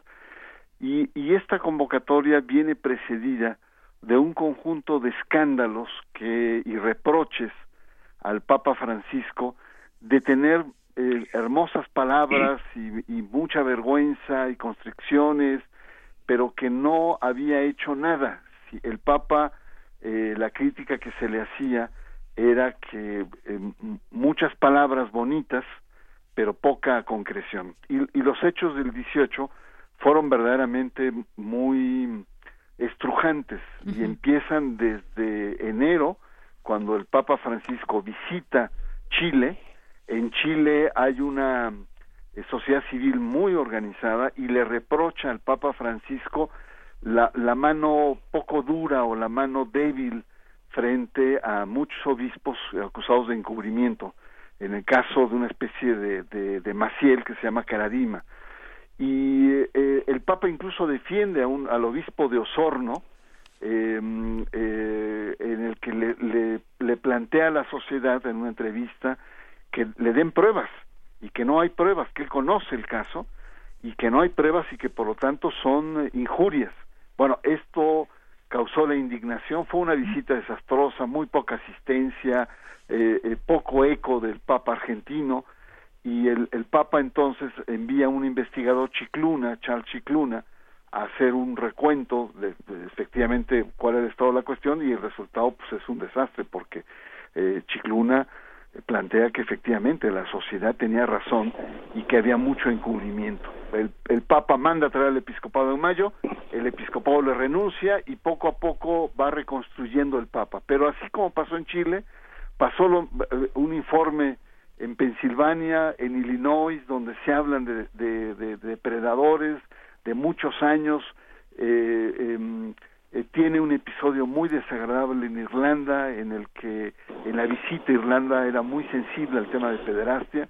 Eh, hay un antiguo eh, nuncio que le pide la renuncia porque el Papa sabía de un caso, eh, el caso del cardenal eh, McCarrick en Estados Unidos, y eh, lo acusa de encubrimiento y le pide la renuncia. Es decir, eh, en síntesis, 2018 fue un año de desastre para el Papa Francisco y por lo tanto, ante eh, la crítica de que hacía poco, convocó a esta reunión en donde levantó tremendas expectativas de que algo importante iba a ocurrir en la iglesia en torno al tema y que como veremos más adelante esto ha sido una profunda decepción una profunda decepción. Con eso nos quedamos a, leer todos estos temas y esas opiniones que se dan por parte de, activistas, esa, esa palabra decepcionante. Y bueno, muchos casos, 2018, un año de desastre, eh, las palabra, la palabra de encubrimiento también viene muy a colación en este, en este caso. Y bueno, pues el Papa Francisco prometió llevar a justicia a los sacerdotes que hayan cometido abusos sexuales a menores, pero pues eh, ¿Cuál es el plan de acción global con, con, medidas específicas?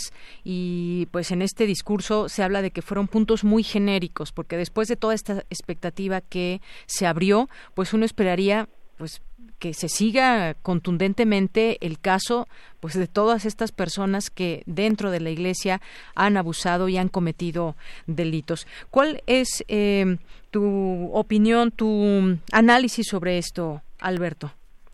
Pues mira, yo concuerdo precisamente con ese eh, diagnóstico que ha planteado Bernardo. Me permitiría nada más tal vez añadir que no solo se van acumulando los casos, sino que van subiendo de nivel.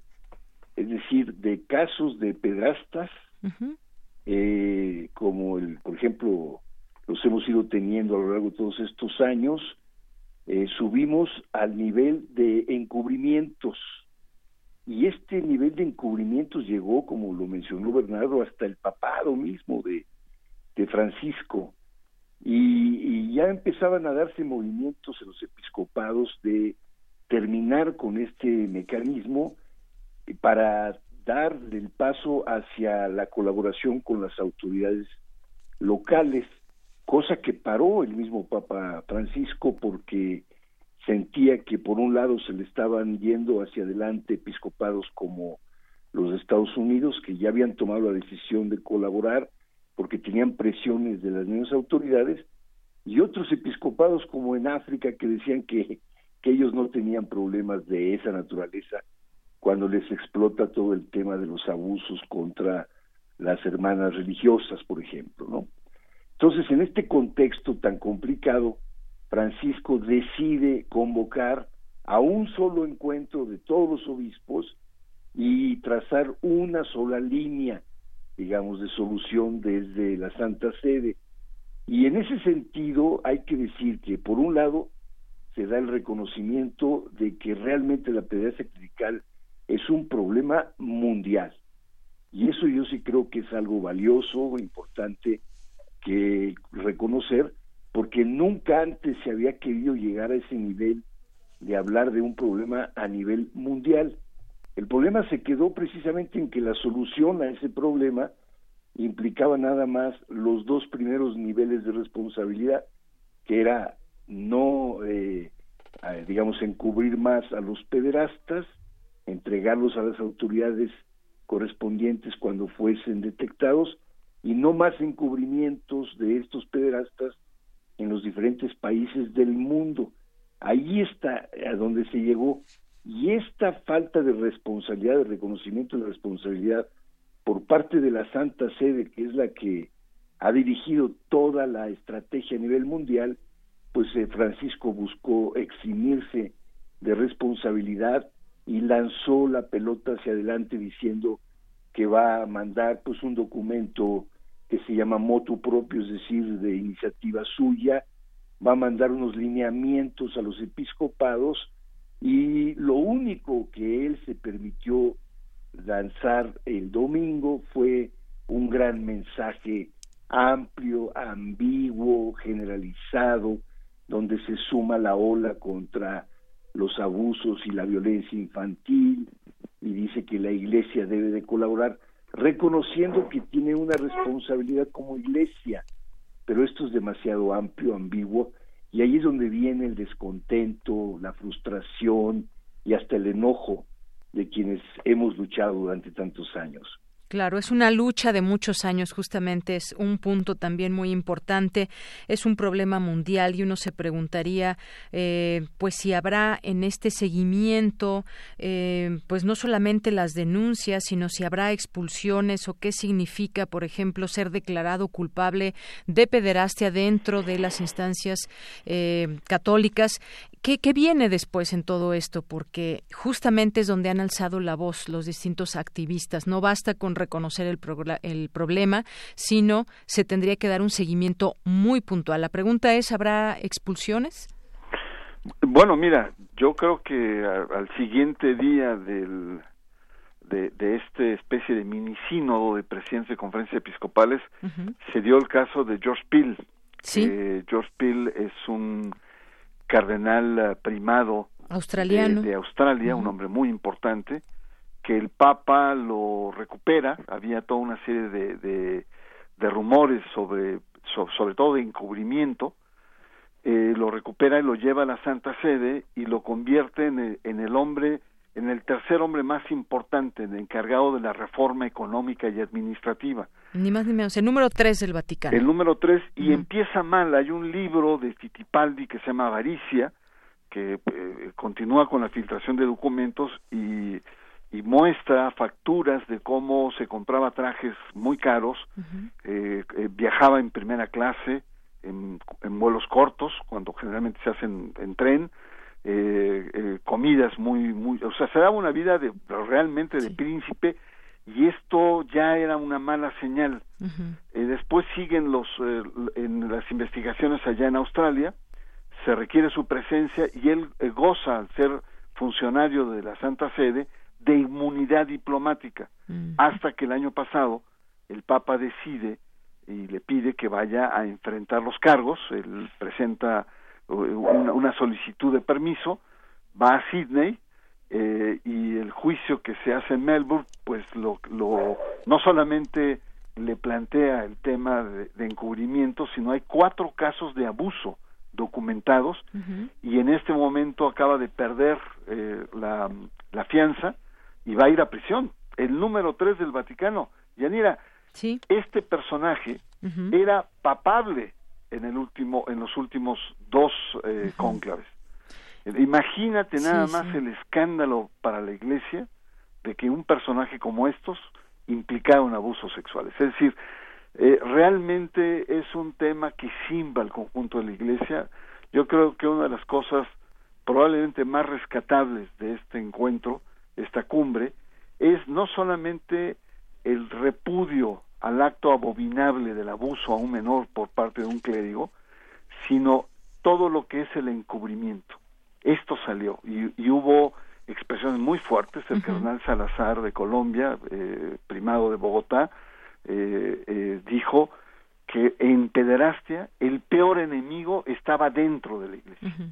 porque era el, el encubrimiento. Y el cardenal Marx, bueno, ahora que estamos con festejos y, y tal, que es el cardenal de, de, de Múnich, de, presidente de la conferencia poderosísima de Alemania, reconoció que la Iglesia boicoteaba los expedientes, los destruía, uh -huh. los malograba para poder proteger a las víctimas. Es decir, creo que uno de los aspectos más importantes que no están como tal planteados es que es tan grave el, el al abuso a menores uh -huh como todo lo que es este sistema de encubrimiento que había estado operando desde hacía muchísimo tiempo y es algo que por lo menos al interior de la iglesia se discutió de manera amplia y que a pesar de que como dice Alberto muy bien fueron eh, eh, expresiones como muy vagas de lo que salió uh -huh. pero realmente sí hubo una un reconocimiento a a esta falta que ha tenido la Iglesia a nivel institucional uh -huh. de haber cuidado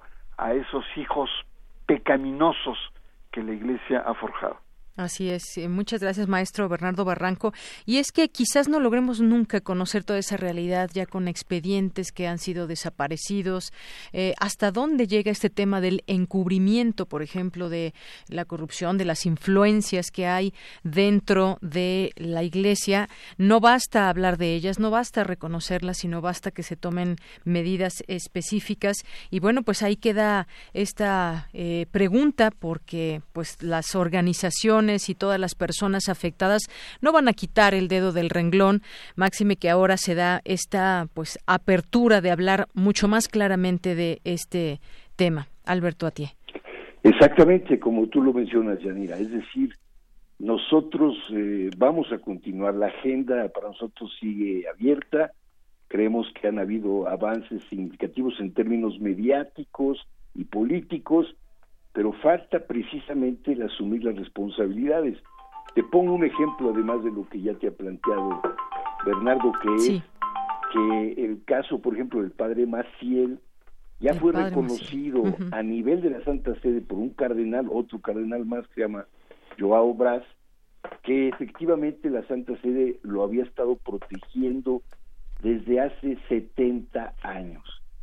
Reconocer esto, aunque todavía no podamos conocer los detalles, pues es un reconocimiento muy importante porque si tú recuerdas en el 97, yo no sé si habías ya nacido, ¿no? Pero ya, ya, se nos acusó de, de, ser conspiradores de un complot contra la Iglesia, contra el Papa, contra el Padre Maciel, por haber afirmado precisamente eso de parte de las víctimas que habían sufrido abusos en los años 40, 50, ¿no?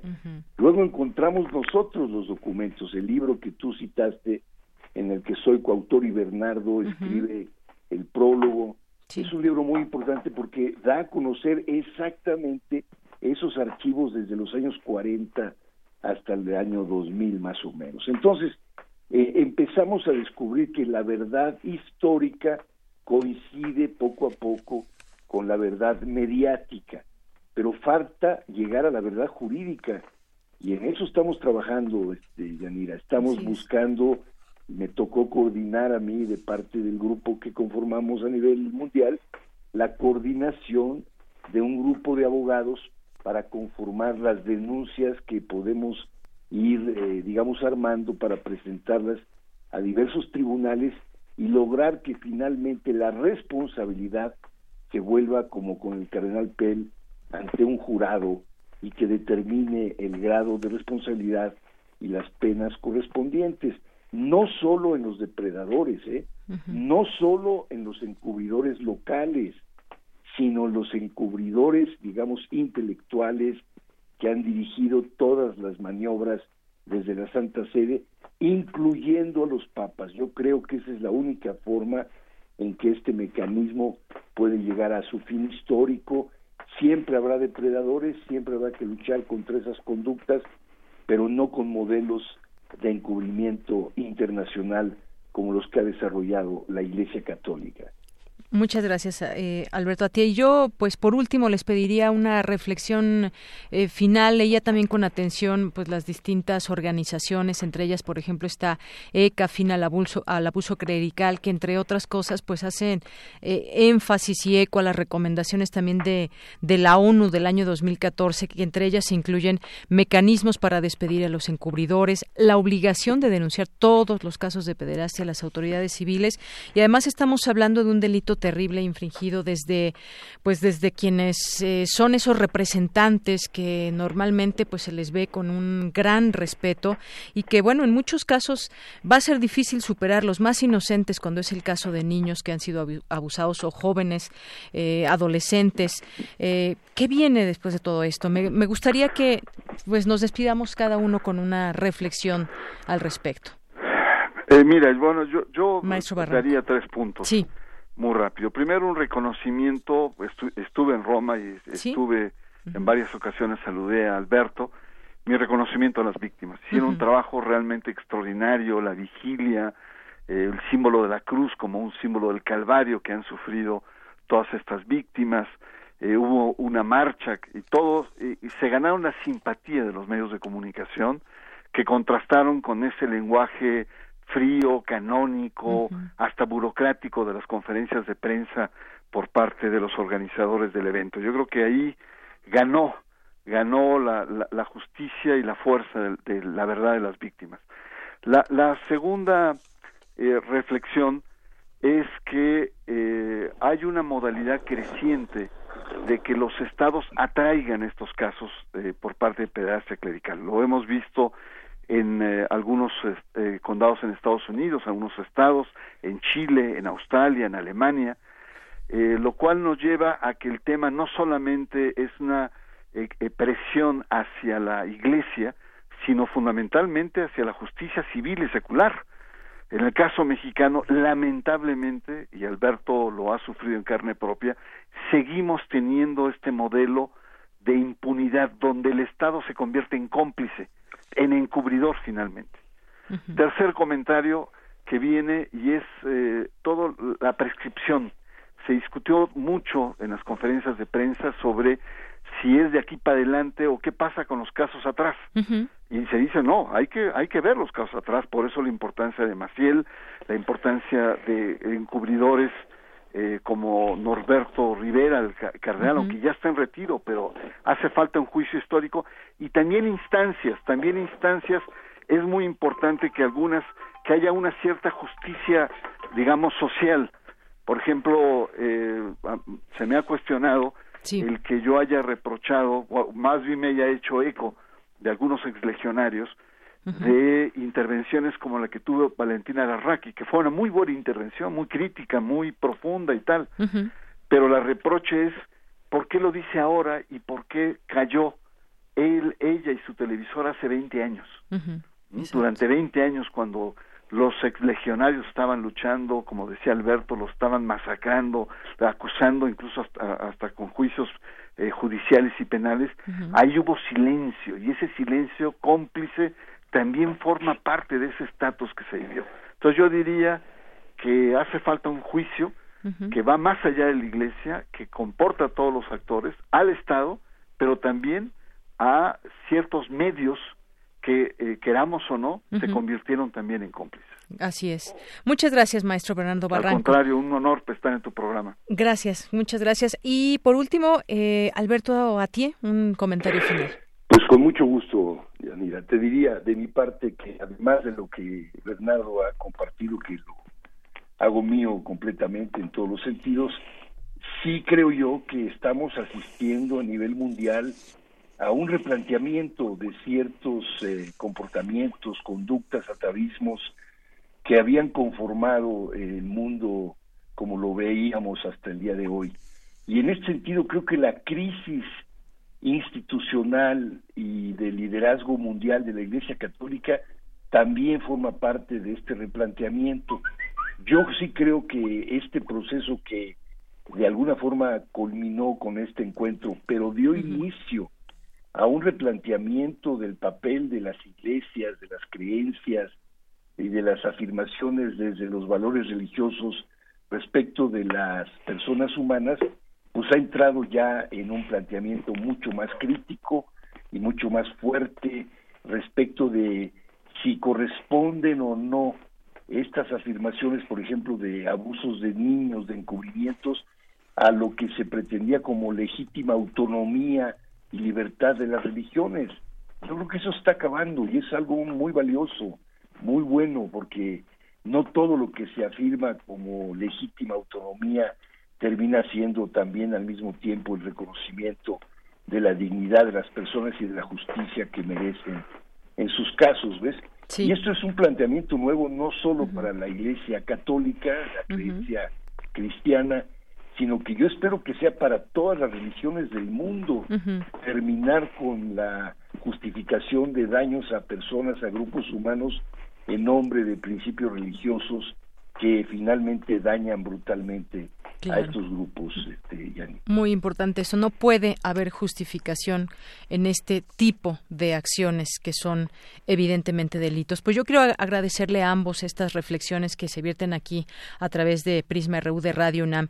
Eh, maestro Bernardo Barranco, muchas gracias. Maestro de Sociología. Abrazos. Hasta luego. Un abrazo y, y, Alberto Manuel Atiegallo, ex sacerdote católico. Gracias a ambos. Buenas tardes. Hasta luego, 2.50. Relatamos al mundo. Relatamos al mundo. Porque tu opinión es importante, síguenos en nuestras redes sociales, en Facebook como Prisma RU y en Twitter como arroba PrismaRU. Queremos escuchar tu voz. Nuestro teléfono en cabina es 55 36 43 39. Colaboradores RU. Arte. Amanda de la Garza, ¿cómo estás? Muy buenas tardes, colaboradora de esta sección de arte, curadora adjunta del Museo Universitario de Arte Contemporáneo. Bienvenida. Hola, ¿qué tal? Eh, pues eh, buenas tardes a todos. Eh, un gusto estar de nuevo con ustedes. Eh, ahora, eh, pues voy a hablar de una exposición en la que estuve trabajando recientemente, que se inauguró hace algunas semanas, eh, de las artistas españolas Cabello Carcelleres. Es el, el nombre artístico, eh, que son los apellidos de, de las dos artistas. Ellas eh, tienen una trayectoria muy amplia y eh, básicamente su trabajo está centrado en el género eh, pero de, desde diferentes puntos de vista.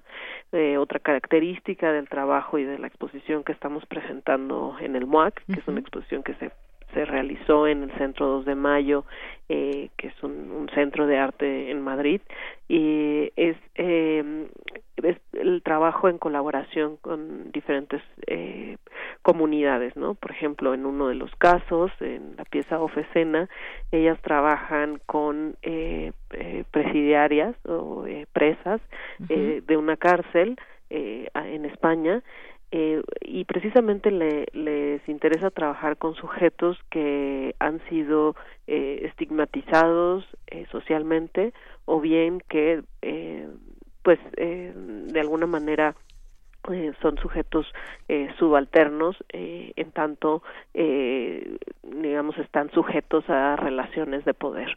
Y en ese sentido eh, también han trabajado mucho con el tema de eh, la disidencia sexual en ese sentido las luchas eh, de los grupos eh, de eh, de mujeres eh, lesbianas en, eh, luchando por los derechos eh, digamos de eh, sí de sí de las minorías no Sí. eh, y en este sentido eh, es muy interesante cómo han desarrollado también su trabajo pues a partir de eh, la máxima o eh, digamos es- esta frase que ha sido clave en muchos movimientos sociales que es lo personal es político. Es decir dentro del cuerpo de cada uno de nosotros están eh, reflejadas o en actuación las determinaciones sociales y también digamos eh, las contradicciones y también pues eh, los poderes a los que estamos sujetos no los poderes o- y las diferentes tipos de violencias y opresiones y en ese sentido es que ellas pues también tienen un trabajo eh, muy personal en el sentido de que eh, han utilizado su relación o el cuerpo propio para hacer eh, algunas de las obras, ¿no? Han, pensado mucho sobre eh, qué significa también el afecto entre ellas eh, y por otro lado eh, que significa trabajar en colaboración y en este sentido en varias obras citan la obra de, eh, pues tan importante del artista Félix González Torres quien de alguna manera también en, en otro momento elaboró toda una serie de, de piezas que tienen que ver con el afecto y con la relación eh, evidentemente eh, vinculada al deseo homosexual. Eh, y eh, también hay toda una serie de, de piezas que reflexionan sobre qué significa el género, ¿no?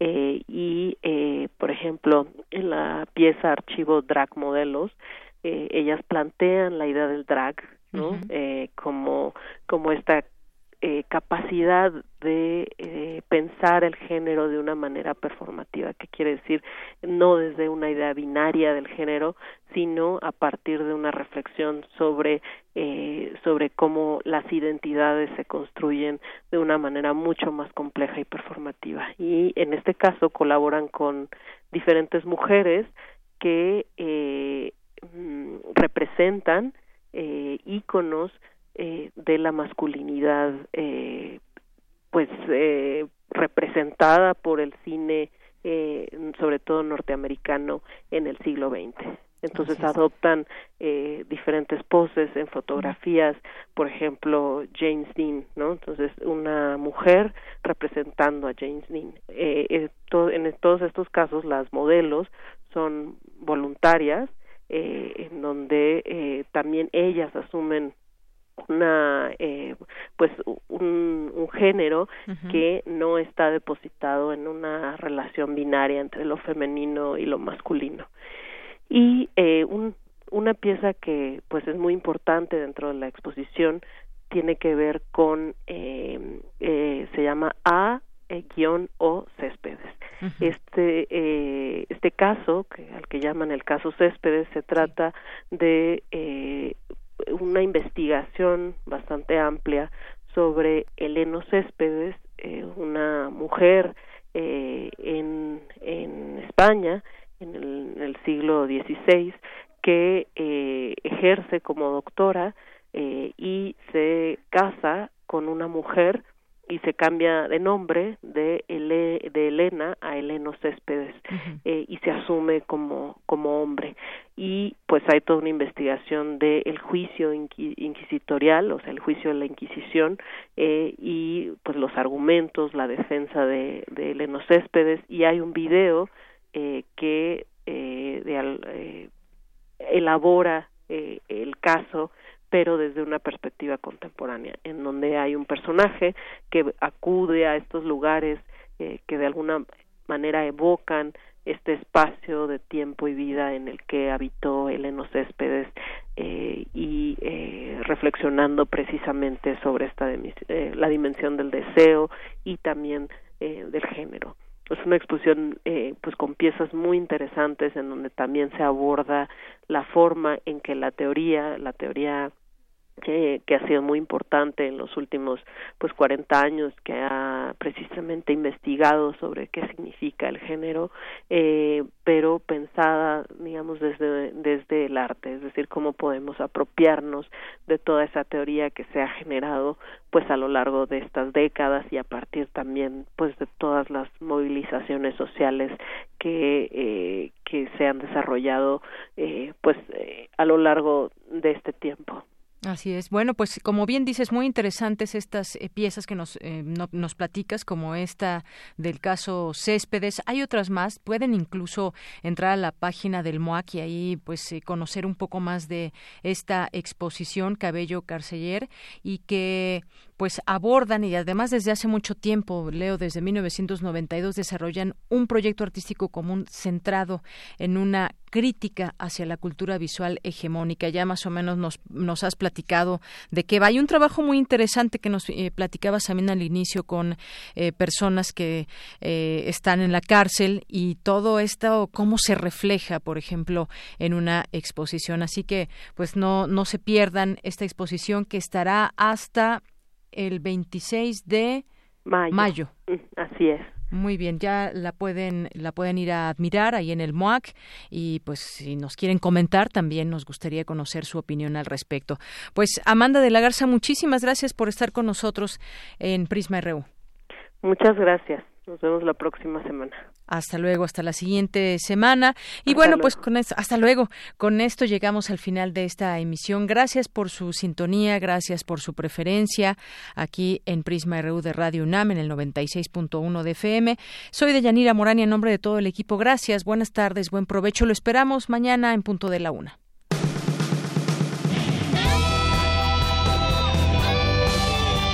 Prisma RU. Relatamos al mundo.